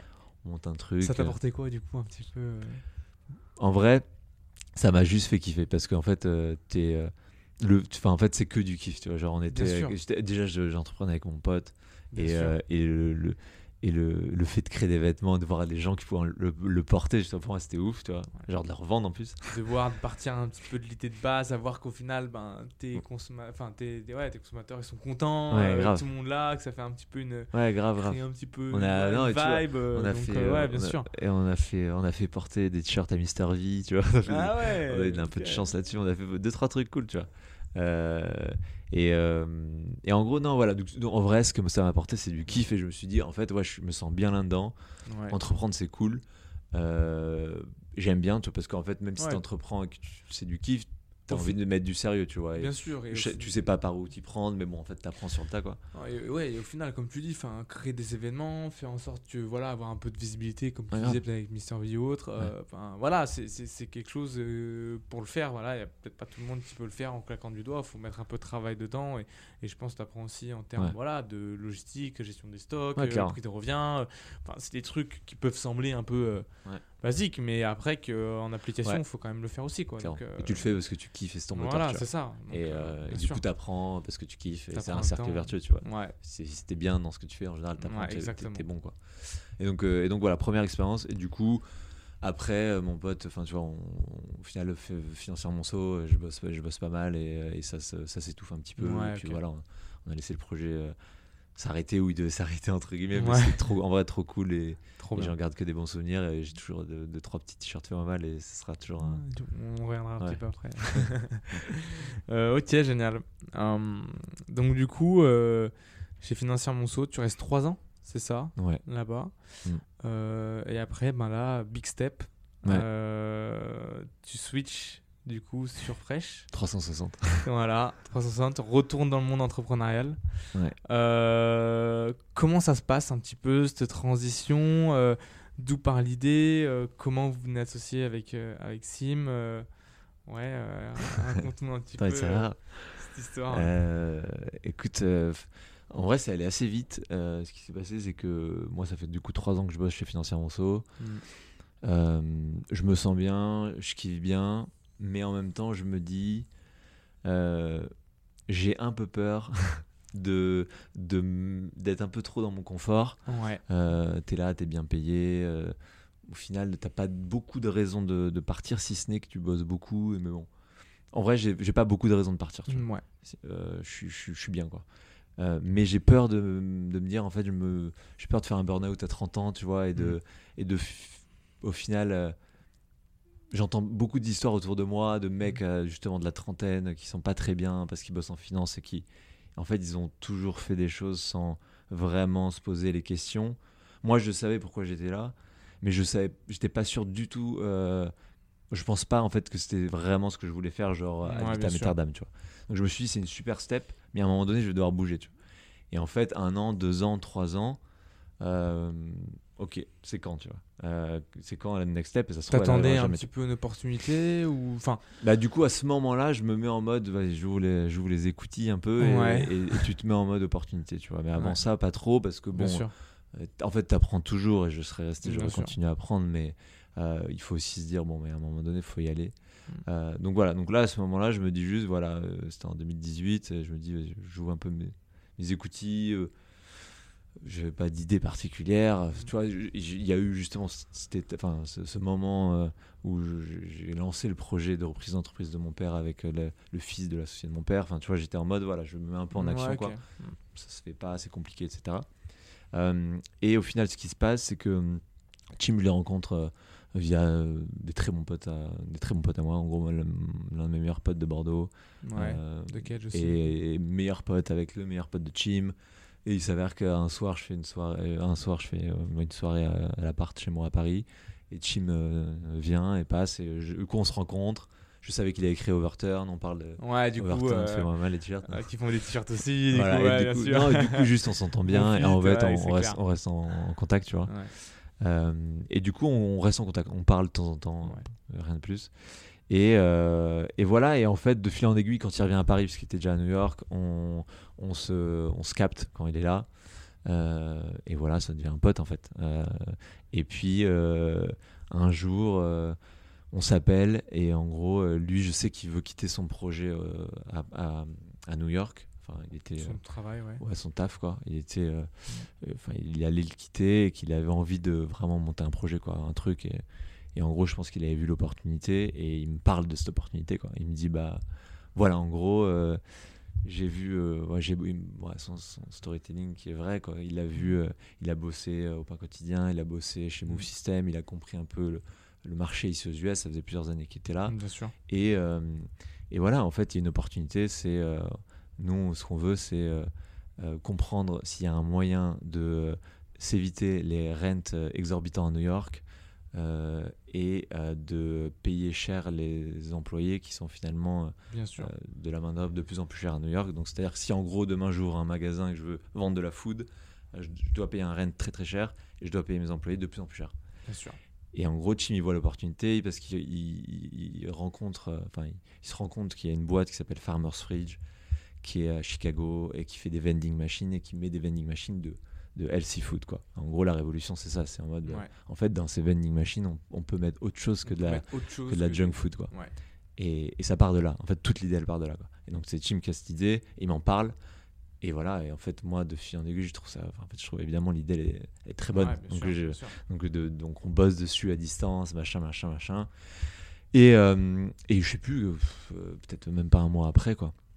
Je lui dis, bah vas-y, euh, genre, c'était euh, c'était Halloween, je crois, 2018. euh, je suis jamais venu aux US. euh, si je viens, je prends un billet et je viens te voir. Et je viens voir. quoi. Donc je viens 4 jours à New York, première fois de ma vie aux US. ouais, euh, bien sûr. euh, énorme et tout, on passe 4 jours euh, trop bien, on bosse un peu sur le truc du coup. Ouais. Euh, et voilà, en fait, j'ai 4 jours pour me faire l'idée d'une ville potentiellement Ouais, où bien je sûr. dois changer. Puis en plus, venir. euh, c'était déjà Paris, mais c'est vrai que New York, euh, Ouais, j'ai ah, En vrai, j'ai euh, personne ici. Genre, j'ai euh, ouais. un ami de ma mère euh, que- qui est américain euh, que, je- que- que j'ai vu deux fois dans la vie. Ouais. Genre, mais j'ai euh, j'ai Ouais, j'ai vraiment sinon, personne. J'ai pas de raison Ouais. du tout de, de venir ici. Euh, et voilà, et on parle de ça et on bosse dessus. Et en fait, le, bah, je te dis ça, c'est en octobre euh, 2018, en janvier 2019. Donc, euh, je reviens du jour de l'an euh, et je, je lis, je crois, le 3 ou 4 janvier. Je vais voir mon boss et je lui dis en vrai, je vais, je vais, je vais quitter la boîte, je vais monter une boîte à New York. et là, il me rionnait. En gros, il, com- Incroyable. il comprend pas trop. Enfin, il est en mode euh, Ok, ça va, t'es toujours bourré du jour de l'an Euh, Et euh, non, non, et du coup, euh, je lui annonce ça. Quoi. Je lui ai dit Bah, en fait, j'ai besoin, en gros, j'ai besoin d'une rupture conventionnelle. Et il faut que. Parce que je, je, je- faut que je touche le chômage. Ah, et, euh, ouais, ok. Bien. et, euh, et voilà, et je, je leur- je lui expose le projet. et bon, ils sont très, enfin, sont réceptifs et ils vont pas à l'encontre de ce que je veux. Ils ont été très cool et du coup voilà, Ouais, ça, ça part de encore là. une fois, d'être euh, français pour, euh, qui Ouais. te permet, quand, quand tu as bossé un peu, de, de- voilà, de- Clairement. d'avoir l'opportunité de, de, créer une boîte tout en ayant un petit peu, un petit peu de sécurité financière. Ouais, c'est un gros game changer. c'est incroyable. Euh, Vraiment. et, euh, et donc, du coup, ben. Ouais, donc euh, gros switch. Là, Ouais. tu quittes tout, t'avais un peu d'argent de côté, tu viens. euh, et donc, du coup, alors que tu. Tu, pas tu- particulièrement beaucoup d'argent de côté. tu- ouais, ouais, je me doute. euh, Et, et du coup, tu, tu viens d'abord, en fait, euh, sous quel visa? Tu viens sous Ouais. visa un peu euh, touriste, un petit peu, pour voir comment ça prend euh, C'est quoi un petit peu les steps à ce moment-là Ouais, les steps là, c'est. en gros, donc je quitte mon job, je fais préavis avec eux, mais pas préavis de trois mois, je fais préavis d'un mois et demi, deux mois, Ouais. pour pas s- faire la Bien passation sûr. des dossiers et tout quoi. Euh, ce qui est ouf, c'est que encore une fois, ils m'accompagnent ils sont en mode euh, genre euh, c'est cool quoi ce que tu fais, et on va t'aider. Donc en gros, ils ont une, ils avaient monté une fondation à l'époque et en fait sur cette fondation où ils finançaient des, des jeunes pousses, il leur restait un peu de thunes et en gros ils me donnent cet argent, donc Ah, je sais plus, c'est 10 000 balles. Donc ils me donnent 10 000 balles. Je pars, je prends mon chèque de rupture, je prends mon chômage, ils me donnent 10 000 balles. Donc, royal, ils ont été royal là-dessus. Euh, et très fair. Et du coup, euh, là, les steps, c'est bah, je me prépare à juste changer de vie. Quoi. Donc, Ouais, euh, c'est clair. pff, tu sais même pas comment t'y préparer, mais t'es en mode, bah, euh, en fait, il me faut que je prenne des billets d'avion d'abord. faut que je. J'en parle à quoi. tous mes potes. Non, mais mes potes savaient, j'en avais parlé à mes potes. Mes potes me prenaient un peu pour un ouf, quoi, tu vois. Mais... Après, c'est un, un peu ouf de faire ça. Mais, L'expérience de vie, ouais, incroyable. mais ouais, bon, euh, je pense que si Mais tu après, réfléchis trop, tu le fais jamais. Ouais. Ouais. L'opportunité elle est là, mais en fait, si tu réfléchis jeune, trop, fait, si ça. tu poses trop le pour et le contre, tu fais, tu le fais pas parce que parce que parce que parce que tu quittes, euh, tu quittes, euh, tu vois, t'as mis du temps à construire un peu quand même, tu vois, genre tes trucs, ta relation, ton job, Mm. machin, et tu dis bah là, je vais euh, tout lâcher, je lâche ma mif, je lâche mes potes, je lâche mon appart, je lâche mon job et je me barre à New York et je rejoins mon associé Ouais. Chim. euh, et on va monter un projet ensemble, mais genre je n'ai aucune idée finalement. Alors on bosse en parallèle dessus, mais les visas, l'immigration compliquée Ouais, aux bien US, sûr, compliqué. euh, il faut lever des sous parce que va vivre à New York, euh, loyer Ah, exorbitant, bah ouais, etc. Bien sûr. Voilà, donc toutes ces étapes en fait, on est en mode, je suis en mode préparation de tout ça euh, pendant 3-4 mois quoi. Et j'arrive, euh, et j'arrive le le, 5 le 2 mai ici, euh, et on, et je suis en Esta. D'accord. Je suis en Esta, euh, j'arrive ici euh, en, tant qu'étu- euh, en, tant que, en tant que touriste. Touriste. hein. Ouais. Et on passe. on avait commencé déjà, on a, on a, on a, on a pas chômé, on, a, on avait commencé déjà à parler des investisseurs, des trucs. on avait créé, on montait le deck. Donc en avril, on incorpore la boîte. Euh, euh, J'étais toujours en France. euh, et on avait commencé à signer quelques invests et voilà. Et ça part de là. Et après, je suis là aux US tout l'été. On continue à lever des sous. Et puis, euh, et puis on rentre en France, euh, un aller-retour chacun pour le visa. On a monté tout le dossier. machin. Génial. Génial. Ouais, trop bien. Euh, ouais, ouais, non, trop bien. Changement de vie assez, euh, assez drastique, hein, du coup. Euh, comment ça se passe, du coup, ben, ton intégration un peu à New York? Après, Ouais. ben, je suppose que, du coup, Sim, qui était là un peu depuis longtemps, t'as as permis aussi de rencontrer un peu du monde, Ouais. t'as trouvé un appart. Après, je- tu restes quand même, ben, tu restes quand même pas mal avec la communauté française, euh, mais après, ouais, tu, enfin, forcément Ouais. euh, hyper cosmopolite, donc t'es amené à, à parler anglais. Comment ça se passe un petit peu euh, tout ça au début Ouais, ça se passe, ça se passe bien en vrai. évidemment, Chim me met à l'aise puisque en fait, je rencontre tous ses potes et, tous ses potes deviennent mes potes. Donc, donc non, ça se passe très bien. Je suis, je suis, je suis à l'aise. Après, sur New York, c'est vrai que, en fait, tu- moi, l'impression que j'ai eue et que je dis à tout le monde quand on me demande comment c'est New York et tout, mais en gros, j'ai vraiment eu l'impression au début. En fait, tu sais pas. Enfin, moi, en tout cas, j'ai pas eu. Je savais pas au début si j'adorais ou si je détestais New York. tu vois. Ouais. Genre j'ai vraiment une impression de c'est différent, comme c'est vraiment différent de Paris. Mhm. Euh, je kiffe, je kiffe cette folie, cette, tu vois, ce truc, Ouais. euh, cette, ce dynamisme ouais, ce peu, dynamisme euh. incroyable. Et en même temps, je me dis, c'est des ouf, tu vois. Genre, et puis, c'est pas.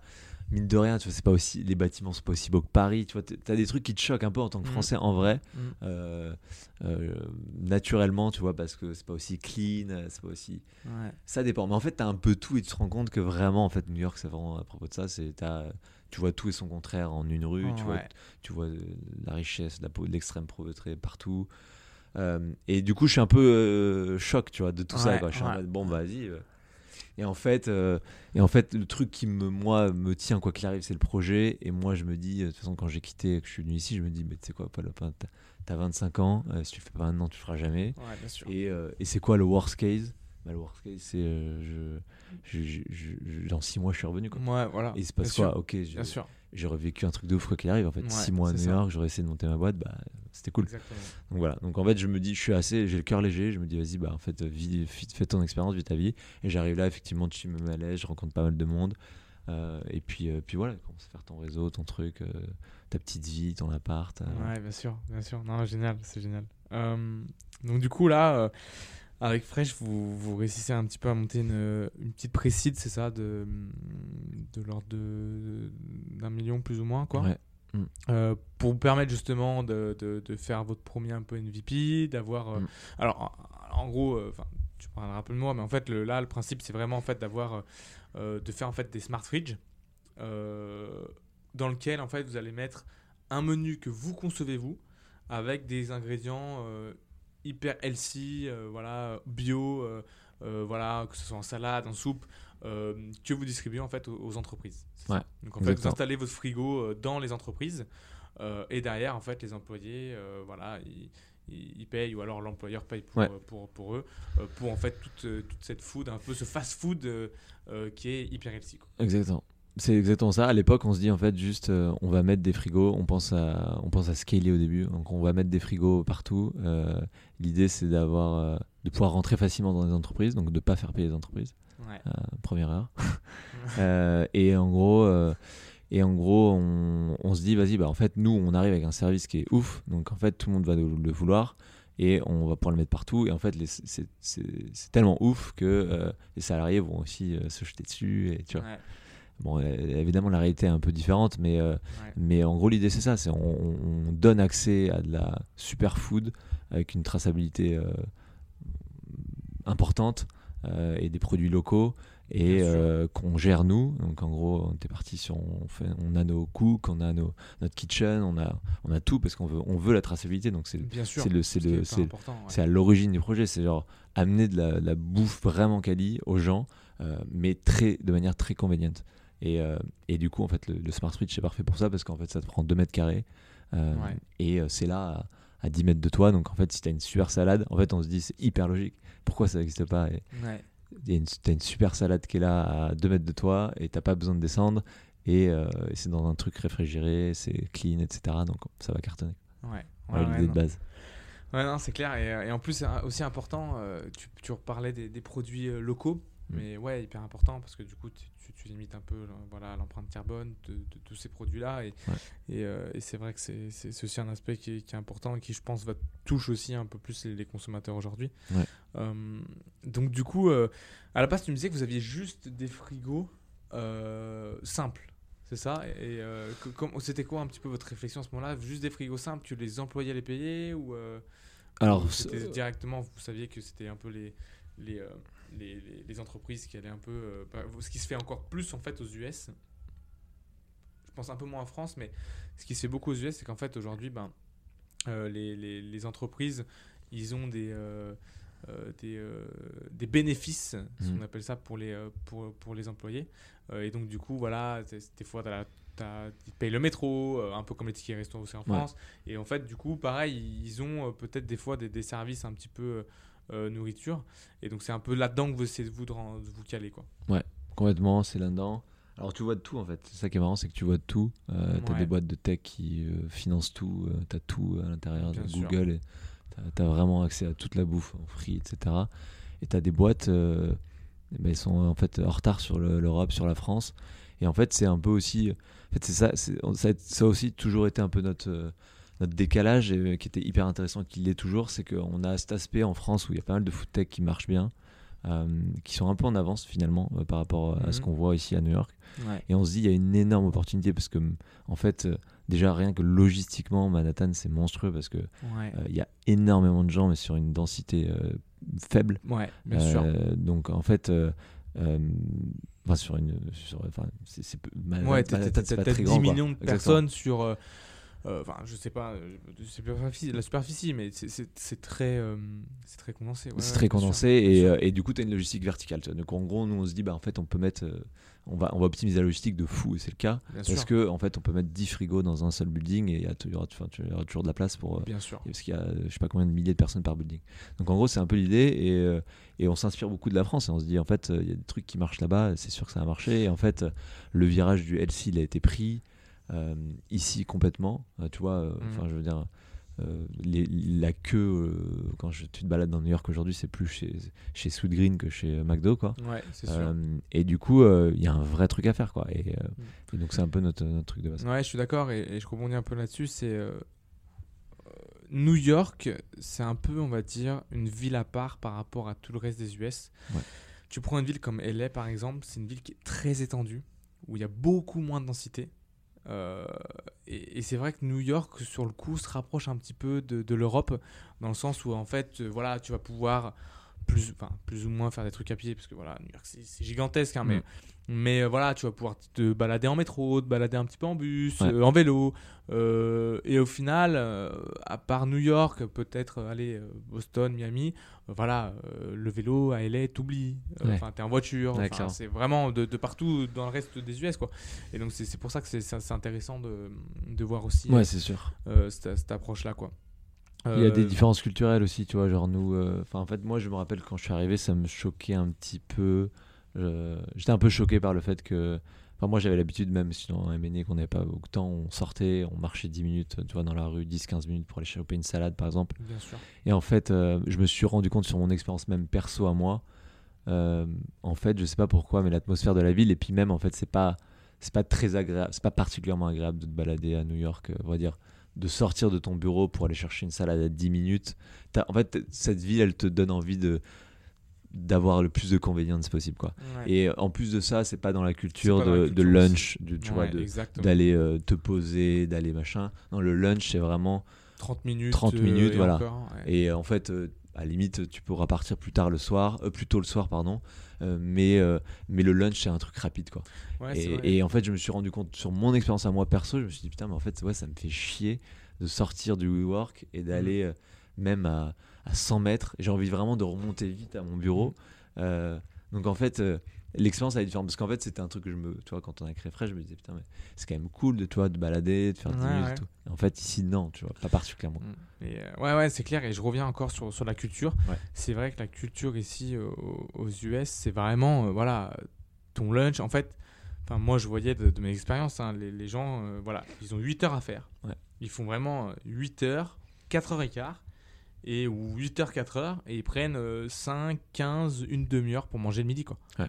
Et, Ouais, euh, et c'est tout. hein. Et c'est tout le monde qui tout le monde comme ça. Il Ouais. y a personne euh, qui prend, euh, comme un peu en France, une heure, une heure et demie pour manger, quoi. Ouais. Et, je suis complètement d'accord. Et, d'autant- et- c'est d'autant mieux pour vous parce que du coup, il y a un fit qui est encore plus là parce que les gens, ben, derrière, au bureau, s'il y a un truc convenient à côté, ben, et en plus bon, healthy, ben, ouais, ils voient d'autant plus intérêt qu'il y a dedans. Quoi. Exactement. Ouais, c'est génial. Euh, et et, c'est- et, euh, après, je suppose aussi que vous avez pas mal de, de challenges un peu logistiques parce que c'est vu que c'est des ingrédients qui sont très frais. euh, du coup, à- voilà, euh, sûrement à- même maintenant ou à, Mm. à- à court terme, vous allez essayer de regarder un petit peu tout ce qui est euh, euh, l'aspect data, donc vraiment tech. Euh, Aujourd'hui, je sais que vos frigos, on- je sais pas si on peut en parler, mais ils sont, euh, voilà, c'est des smart frigos, donc en fait, euh, voilà, ils vont te reconnaître. euh, L'expérience est assez incroyable d'ailleurs que moi je l'ai fait. Voilà, ils vont reconnaître un petit peu ton visage, qui va te connecter à ton compte. Tu vas ouvrir ton frigo, tu vas prendre une salade et en fait instantanément, voilà, ça va te débiter de ton compte cette salade. Voilà, l'expérience est, est assez incroyable. C'est très très simple, très rapide. Et, et du coup, ouais, voilà, c'est- en termes de logistique, ouais, du coup, vous, vous allez incorporer beaucoup, euh, un petit peu de data pour savoir, euh, voilà, euh, si ce frigo-là, euh, voilà, il y a beaucoup de personnes qui, Ouais. qui l'utilisent, plutôt le lundi, plutôt le mardi, plutôt les jours de la semaine, mais moins le week-end, pour optimiser, on va dire, toute votre supply qui- qu'il y a derrière. Quoi. Il y a une, grosse composante, comp- composante tech évidemment derrière Bien ce sûr. projet. Elle est énorme et elle est très, euh, très claire et très identifiée. Euh, et, euh, et ça passe notamment par l'aspect data et la récupération de la data pour pouvoir l'analyser et justement savoir et optimiser en fait les ventes finalement du frigo. Parce que en fait, ce que tu veux comprendre et par remplacement, c'est quel est le comportement de tes consommateurs. Et donc, selon le type d'emplacement dans lequel tu es, selon le, euh, le, le type de personne à qui tu as affaire Bien finalement, ouais. euh, bah, tu auras des comportements différents. Et, euh, et nous, évidemment, on analyse toute la data et le but c'est de pousser ça beaucoup plus, c'est-à-dire bah, savoir exactement si le lundi, quand il fait pas beau, euh, qu'est-ce qui se passe et, le- Ouais, et en automne, qu'est-ce qui se passe. Et voilà.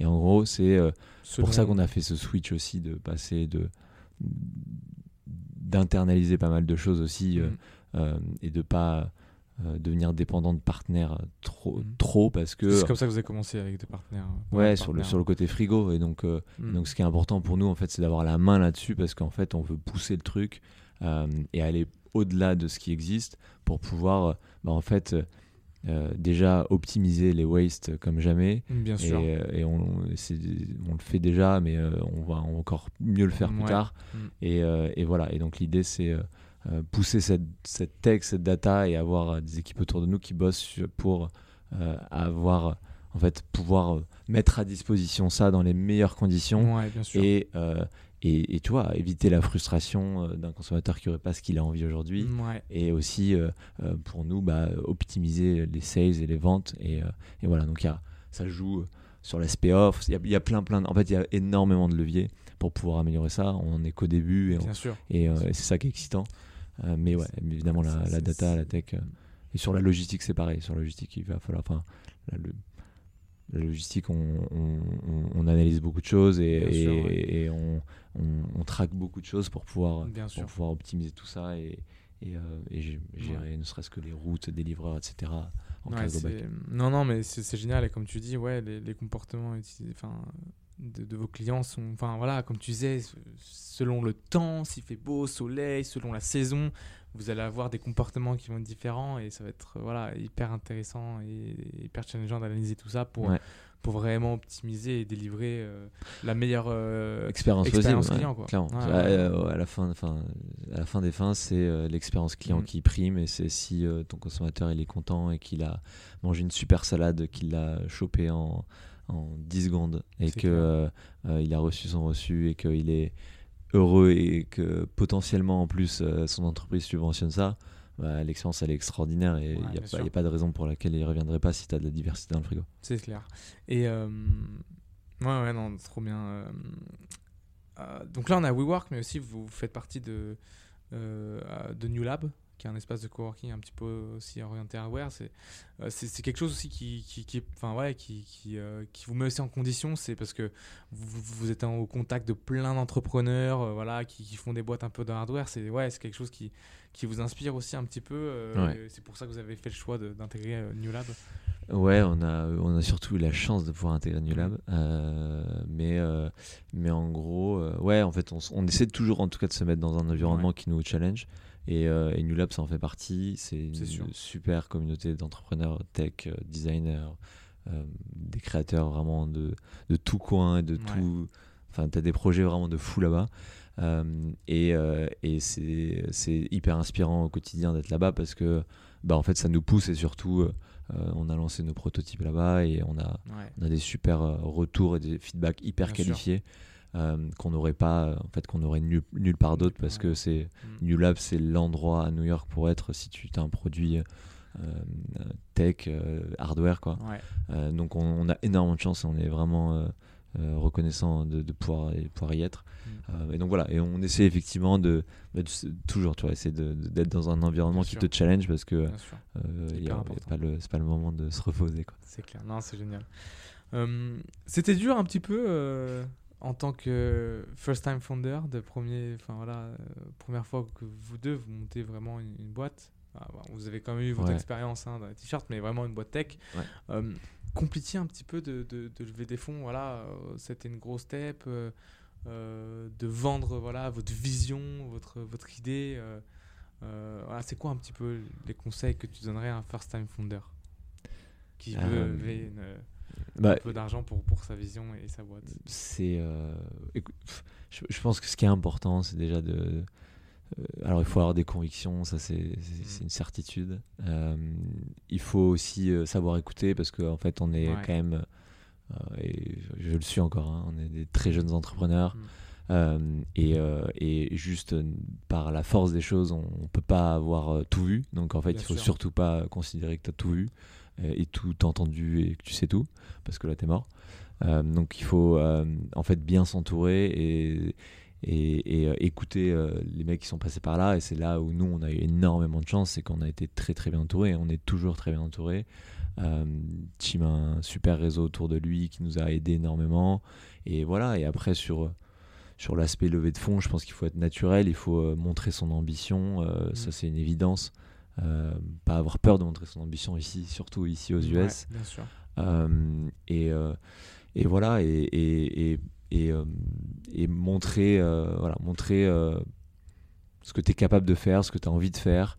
Euh, et voilà, et nous, on l'a Il faut avoir retranscrit. peur d'aller parler, je pense aussi. euh. Exactement, voilà. Après, c'est pas avoir peur d'aller parler, évidemment. Nous, on, est allé, on est allé, Chim comme moi, chercher dans nos réseaux respectifs euh, des gens en qui, en fait, on a confiance. Parce qu'en fait, évidemment, quand tu montes un projet et que tu es early comme, comme on l'est, comme on l'a été, surtout, euh, c'est uniquement un sujet de confiance. hein. Je veux dire, les gens euh, qui ont investi dans Fresh, euh, enfin, tu, tu, tu, tu fais confiance aux entrepreneurs, mais c'est eux les capitaines du bateau. Et s'ils sont pas là, il n'y a rien, quoi Bien parce sûr. que tout est à faire. Donc euh, euh, c'est un- un- une vraie question euh, de fit humain et de confiance, tu vois. Et pas que de confiance, parce que c'est pas genre, euh, vas-y, je te donne euh, 100 000 balles, il faut absolument que tu me ramènes un million.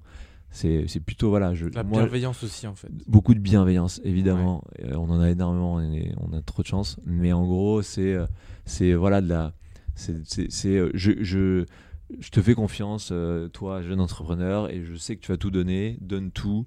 Et voilà, et, et, et, euh, nous on leur rend en donnant tout. Et voilà, mais euh, mais il y a eu beaucoup beaucoup de nos investisseurs qui qui, qui, en fait qui, qui sont des gens euh, euh, plus ou moins proches ou plus ou qui connaissent quelqu'un qu'on connaît ou etc et qui sont venus parce que voilà ils ont on leur a raconté notre histoire, ils trouvent que ça make sense et et on, on- ils savent qu'on va tout donner quoi. Donc euh, voilà. après ils ont kiffé l'idée aussi évidemment, tu vois, mais ce que Bien je veux dire c'est que euh, si t'as enfin t'as beau faire un très beau BP si tu si tu si t'as pas enfin je- en tout cas moi en tant qu'investisseur je je le ferai pas si j'ai un super BP mais que je sens pas l'entrepreneur Ouais, ou je sens pas qui Ou le peux- contraire. ouais voilà ou, le contraire Mm. Euh, mais voilà c'est ça le plus important pour moi c'est- Ouais. voilà Mm. en fait euh, il y a beaucoup d'investisseurs qui disent euh, j'investis dans, cet empre- dans ce- dans cet entrepreneur là parce que je sais que en fait quelle que soit l'idée qu'il va porter il va tout donner et il va, ça- et il va, il va s'en sortir et s'il doit pivoter dix fois il va pivoter dix Ouais, fois voilà, c'est ça. mais il y arrivera quoi. En tout cas, il donnera tout. Mais il va Complètement. pas s'arrêter au premier, au premier euh, rocher. euh. Ouais, comme Parce tu dis, enfin, l'i- l'idée de base que tu as, de toute façon, que tu prennes n'importe quelle boîte, euh, enfin, en soi, elle est amenée à évoluer, elle va évoluer quoi qu'il arrive. Donc c'est vrai que, euh, en général, ben ouais, les, les investisseurs, ouais, ce qu'ils vont regarder, c'est vraiment un petit peu la team, l'équipe et, et ouais, le, comme tu dis, vraiment le fit humain qui, je pense, est, est, est le plus important. Alors, il, regarde le marché évidemment aussi, mais Ouais, non, normal, voilà. Ce que je non, mais il, il- Mais, il euh, regarde le potentiel, il regarde la team, ouais, euh, ouais, voilà. ouais. et Après, euh, Et l'écoute qui est très importante comme. Exactement. Non, non, très bien. Euh, non, non, c'est top. Euh, qu'est- Qu'est-ce que tu penses un petit peu aussi, toi, du, du futur de, de la food tech, un petit peu? Euh, Voilà, c'est quoi un petit peu peut-être les, les demandes des, des consommateurs aujourd'hui? On était un peu dans le sujet. Euh, on parlait un peu de traçabilité produit, euh, un petit peu, euh, je sais pas si on peut appeler ça du, du fast and health food. euh, au lieu d'avoir juste du fast food. ouais. Euh, qu'est-ce que ouais, qu'est-ce que qu'est-ce que tu penses un petit peu de, du futur de cette food tech euh, voilà, de manière plus générale. J'espère qu'on va être la locomotive qui va tirer tout ça. Ouais. Non, on- en gros, il y a un aspect, et ça s'est d'autant plus accéléré avec le Covid, mais il y a un vrai aspect.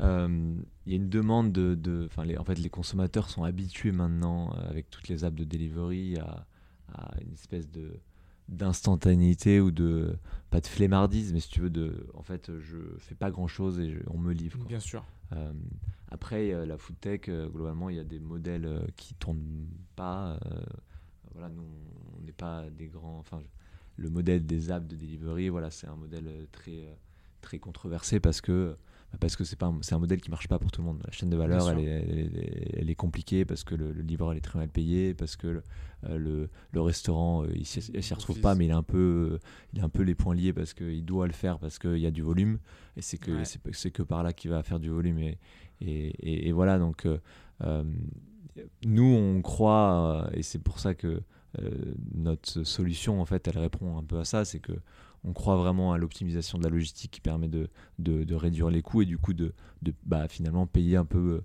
mieux sur euh, toute la chaîne de valeur. Donc nous, Ouais. euh, effectivement, en tant que fraîche, faire plus de marge, mais mieux payer aussi le, le, le livreur, euh, que ce soit pas un travail précaire, euh, qu'il ait un travail euh, voilà, qualifié, qui soit cool et d'ailleurs plus, euh, plus intéressant. Bien sûr. Euh, et pareil pour, euh, pour l'aspect food et restaurants. Et nous, voilà, on, on veut partenaire de plus en plus avec des restos. Euh, mais euh, mais l'idée, c'est ça, c'est de, de mettre en avant en fait euh, une, une- un modèle qui tourne, quoi, un modèle qui tourne. Ouais. Alors, on n'a pas, on, on dit pas qu'on claque des doigts et qu'on le trouve, mais en tout cas, on aimerait bien aller vers ça. Et c'est c'est- ce pour quoi on se bat tous les jours. quoi. Ouais, très clair. Euh, non, génial. Euh, écoute, Paul, ça fait un moment qu'on est ensemble. Là, j'ai j'ai encore quelques questions euh, euh, très, voilà, très rapides hein, euh, à- à- pour y répondre. Déjà, comment, comment un peu tu, tu vois ton futur et c'est quoi un peu tes, tes objectifs euh, personnels sur le long terme, très rapidement? Est-ce que tu en as? Peut-être que voilà, tu vis un peu au jour le jour, tu es en plein dans fraîche, Ouais. tu verras comment ça se passe ou est-ce que tu as, peut-être quelques idées? Ouais, voilà. Ouais, c'est une question difficile. Non, je, Ouais. je, je, je me vois. euh, je suis très heureux déjà d'être euh, euh, d'être là aujourd'hui, euh, globalement. Donc, non, moi je me vois faire des choses qui me plaisent. Globalement, j'ai envie, de- envie de continuer à faire plein de trucs qui me plaisent et qui me font kiffer. J'ai compris que la valeur temps, elle était très très très importante et que si tu la passais pas à faire des trucs que tu kiffes, euh, ça veut pas dire qu'il n'y a pas de galère au quotidien, ça veut pas dire que euh, tout est rose, euh, pas du tout. Mais ça veut dire que globalement, tu fais un truc qui make sense pour toi, qui a du sens et qui va euh, t'emmener là où tu as envie d'être, tu vois. Donc moi, être entrepreneur, ça me, ça me, ça me permet de me réaliser professionnellement, ça me permet aussi de me réaliser personnellement. Je suis là à New York et c'est super, c'est une expérience incroyable, quoi qu'il arrive. Donc, donc voilà, donc non, moi je me vois, je, je- en fait, je me ferme surtout pas à, à quoi que ce soit. Euh, je serai où je serai demain, mais euh, euh, mais j'espère vivre plein d'aventures et, et, et je serai grave ouvert à en faire plein et, et, voilà et il y en a plein qui arrivent pour fraîche de toute façon. ouais grave déjà pour fraîche il y en a plein et puis voilà il y, en aura plein quoi qu'il arrive c'est clair, Ouais, donc c'est trop cool. Très bien. Euh, si tu devais donner un mot pour décrire ton parcours jusqu'à aujourd'hui, ce serait quoi? Irrégularité. Irrégularité. Non je rigole. Ça c'est mes profs. Euh, euh, je sais pas je dirais euh, euh, j'ai envie de dire cœur parce que en gros tout ce que j'ai fait je l'ai fait avec le cœur tu vois genre en Passion, fait ouais. ouais. passion quoi parce que tu, peux pas prendre des, des décisions comme euh, entreprendre etc à la légère parce qu'en fait si Bien tu sûr. la prends tu dois être aligné complètement avec le fait que tu as envie de faire ça quoi. Parce que c'est des, gros changements de vie donc j'ai envie de dire cœur passion ouais parce que parce que si tu le fais pas et que t'as pas un- cette boule au ventre qui te dit en fait faut que tu le fasses bah, tu prends des décisions un peu plus euh, un peu plus subjectives et c'est là où des fois tu te trompes mais euh, non ouais. Très bien. passion on va dire. Euh, c'est quoi un peu tes, tes motivations de tous les jours? Mes motivations de tous les jours Euh, Qu'est-ce qui te fait encore te lever le matin? Tu as peut-être répondu aussi dans la question d'avant. J'allais dire passion, mais euh, Ouais, non, c'est. euh, En vrai, faire avancer les choses, ça me fait kiffer. J'ai envie de. Enfin, tu vois, t'as euh, toujours le long terme, le moyen terme, le court terme. Si je veux réussir au, au long terme, il faut que je fasse le moyen terme. Si je veux réussir au moyen terme, il faut que je fasse le court terme. Et le court terme, c'est genre me lever le matin et, et faire euh, euh, tous ces mails et faire tous ces Bien trucs euh, auxquels on doit faire, euh, faire face tous les jours. Donc, euh, donc en fait, c'est avoir l'impression d'avancer tous les jours. Ça me fait vraiment kiffer ouais. de voir le projet avancer. Euh, voilà, et après, au-delà de ça, personnellement, c'est juste parler à ma mif, parler à ma meilleure pote. euh, voilà, être, être bien dans ma vie globale et mon équilibre, tu vois, à la maison, tranquille. Très Donc non, c'est c'est un ensemble qui fait que je suis en harmonie dans l'avancée de tout ça. Et ok, très bien. C'est quoi pour toi un bon manager? Très rapidement. Un bon manager, très rapidement, euh, je pense que c'est quelqu'un qui, euh, euh, qui va permettre à la personne qui est managée du coup Ouais. de, de progresser, de, de- de se réaliser dans ce qu'il fait et d'apprendre. Donc je pense en fait c'est quelqu'un qui te donne un cadre, parce qu'il en faut toujours un, mais qui te donne aussi euh, les outils pour faire. tu vois. Et genre il te donne, euh, en gros, il va dire voilà, faut faire un trou, euh, c'est ici le trou, euh, fais-le. quoi. Et euh, donc il te, mais il te, il t'en veut pas si tu tapes à côté une fois, il te, il te redit en fait non c'est ici le trou, euh, refais. Et il te, il t'explique et il t'accompagne. Et je pense que ça c'est un bon manager, c'est te donner les outils, mais en même temps pas te, pas, surtout pas être un tyran ou surtout pas être une mauvaise personne, ça, ça marche pas. Très bien. Euh, c'est quoi du coup ton, ton équilibre un peu de vie, tes passions? Est-ce que aussi tu as peut-être des habitudes, peut-être matinales ou, ou autres ou dans Je fais pas de yoga, je, je je fais pas de méditation, je fais pas de yoga, euh, pas encore, ça pourrait arriver. Euh, pff, non, bah, mon, mon- mes journées, enfin, tu, tu les connais, hein, t'en, fais partie, Ouais, hein, fais sûr. pas mal de foot. non, bah écoute, je passe beaucoup de temps à bosser euh, et, euh, et je, je fais du sport et euh, Ouais. le week-end j'essaie de sortir l'esprit de, de tout ça et de passer un peu de temps euh, voilà, avec les gens que j'aime. Donc, écoute, j'ai pas de, de ça- rituels particuliers, mais je.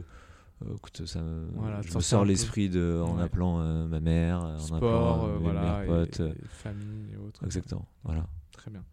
Euh, pour finir, est-ce que tu aurais des films, séries ou livres qui t'ont inspiré à nous conseiller Ou autre chose, n'importe quoi?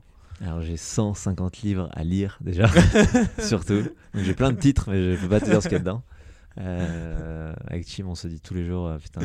À chaque fois, on se dit putain, ce livre il est trop bien, on le rajoute à notre liste. Et en on fait, est euh, deux, j'en ai plein on aussi, a- du coup, ils sont sur pas le le- temps encore pour... euh, Euh, donc j'ai surtout plein plein de trucs à lire. Euh, des séries, euh, je, je regarde pas énormément de séries non plus. je- Ouais. Je, vais pas être très bon sur cette question. Euh, non, j'ai, euh, qu'est-ce que je peux te dire des musiques hein, ou autres. euh, Ouais, j'écoute beaucoup de musique. Ouais, allez, tu m'as sauvé un peu là-dessus. J'écoute, j'écoute Ouais. pas mal de rap français. Ok. Euh, j'écoute pas mal de rap français. euh, Ah putain, je sais plus le titre de celle-là, j'en ai une, je sais plus, mais en gros, il y en a une que je kiffe bien qui, euh, qui, qui explique, que, que je lis beaucoup à l'entrepreneuriat, mais je te, je te, je te l'enverrai, mais je me rappelle plus du titre. Et en gros, il, il, il explique juste dans cette musique globalement euh, que euh, il faut euh, juste faire ce que tu as envie de faire, pas te prendre la tête, arrêter de te prendre la tête surtout avec plein de conneries, parce Ouais. que on, on- des fois on, on, s'en- on reste coincé dans notre quotidien, notre carcan, euh, et en fait euh, finalement on est on est enfermé dans tout ça et on s'en sort pas la tête. Donc en gros l'idée c'est juste de se dire bah, fais ce que tu kiffes, euh, entreprends, casse-toi la gueule. Euh, et, euh, et, et recommence quoi et Ouais, c'est ça donc ça c'est une des musiques je sais pas le titre je suis désolé Ouais, c'est bon, c'est pas grave. On essaiera de la mettre en commentaire si Ouais. tu te souviens. ou autre. sinon j'aime bien Tintin j'aime bien. Euh, bon, Paul, ben écoute, euh, merci beaucoup en tout cas. Je me suis régalé. Merci à toi. Merci je te beaucoup. souhaite plein de bonnes choses pour, pour toi, pour Fresh, pour toute la suite. Et puis écoute, on sera amené à se recroiser. Et puis je vous dis à très bientôt sur le podcast de Young, Wild and Talented. merci salut Merci d'avoir écouté cet épisode jusqu'au bout de cette première saison Made in USA. Si vous avez aimé, n'hésitez pas à mettre 5 étoiles, un petit commentaire sympa et à le partager à un maximum de vos amis. J'attends aussi vos feedbacks sur le format afin de préparer pourquoi pas une deuxième saison Made in France. Je suis FX Tulière et à votre disposition pour toute question sur ce podcast ou Little Bean. Alors à très bientôt. Ciao ciao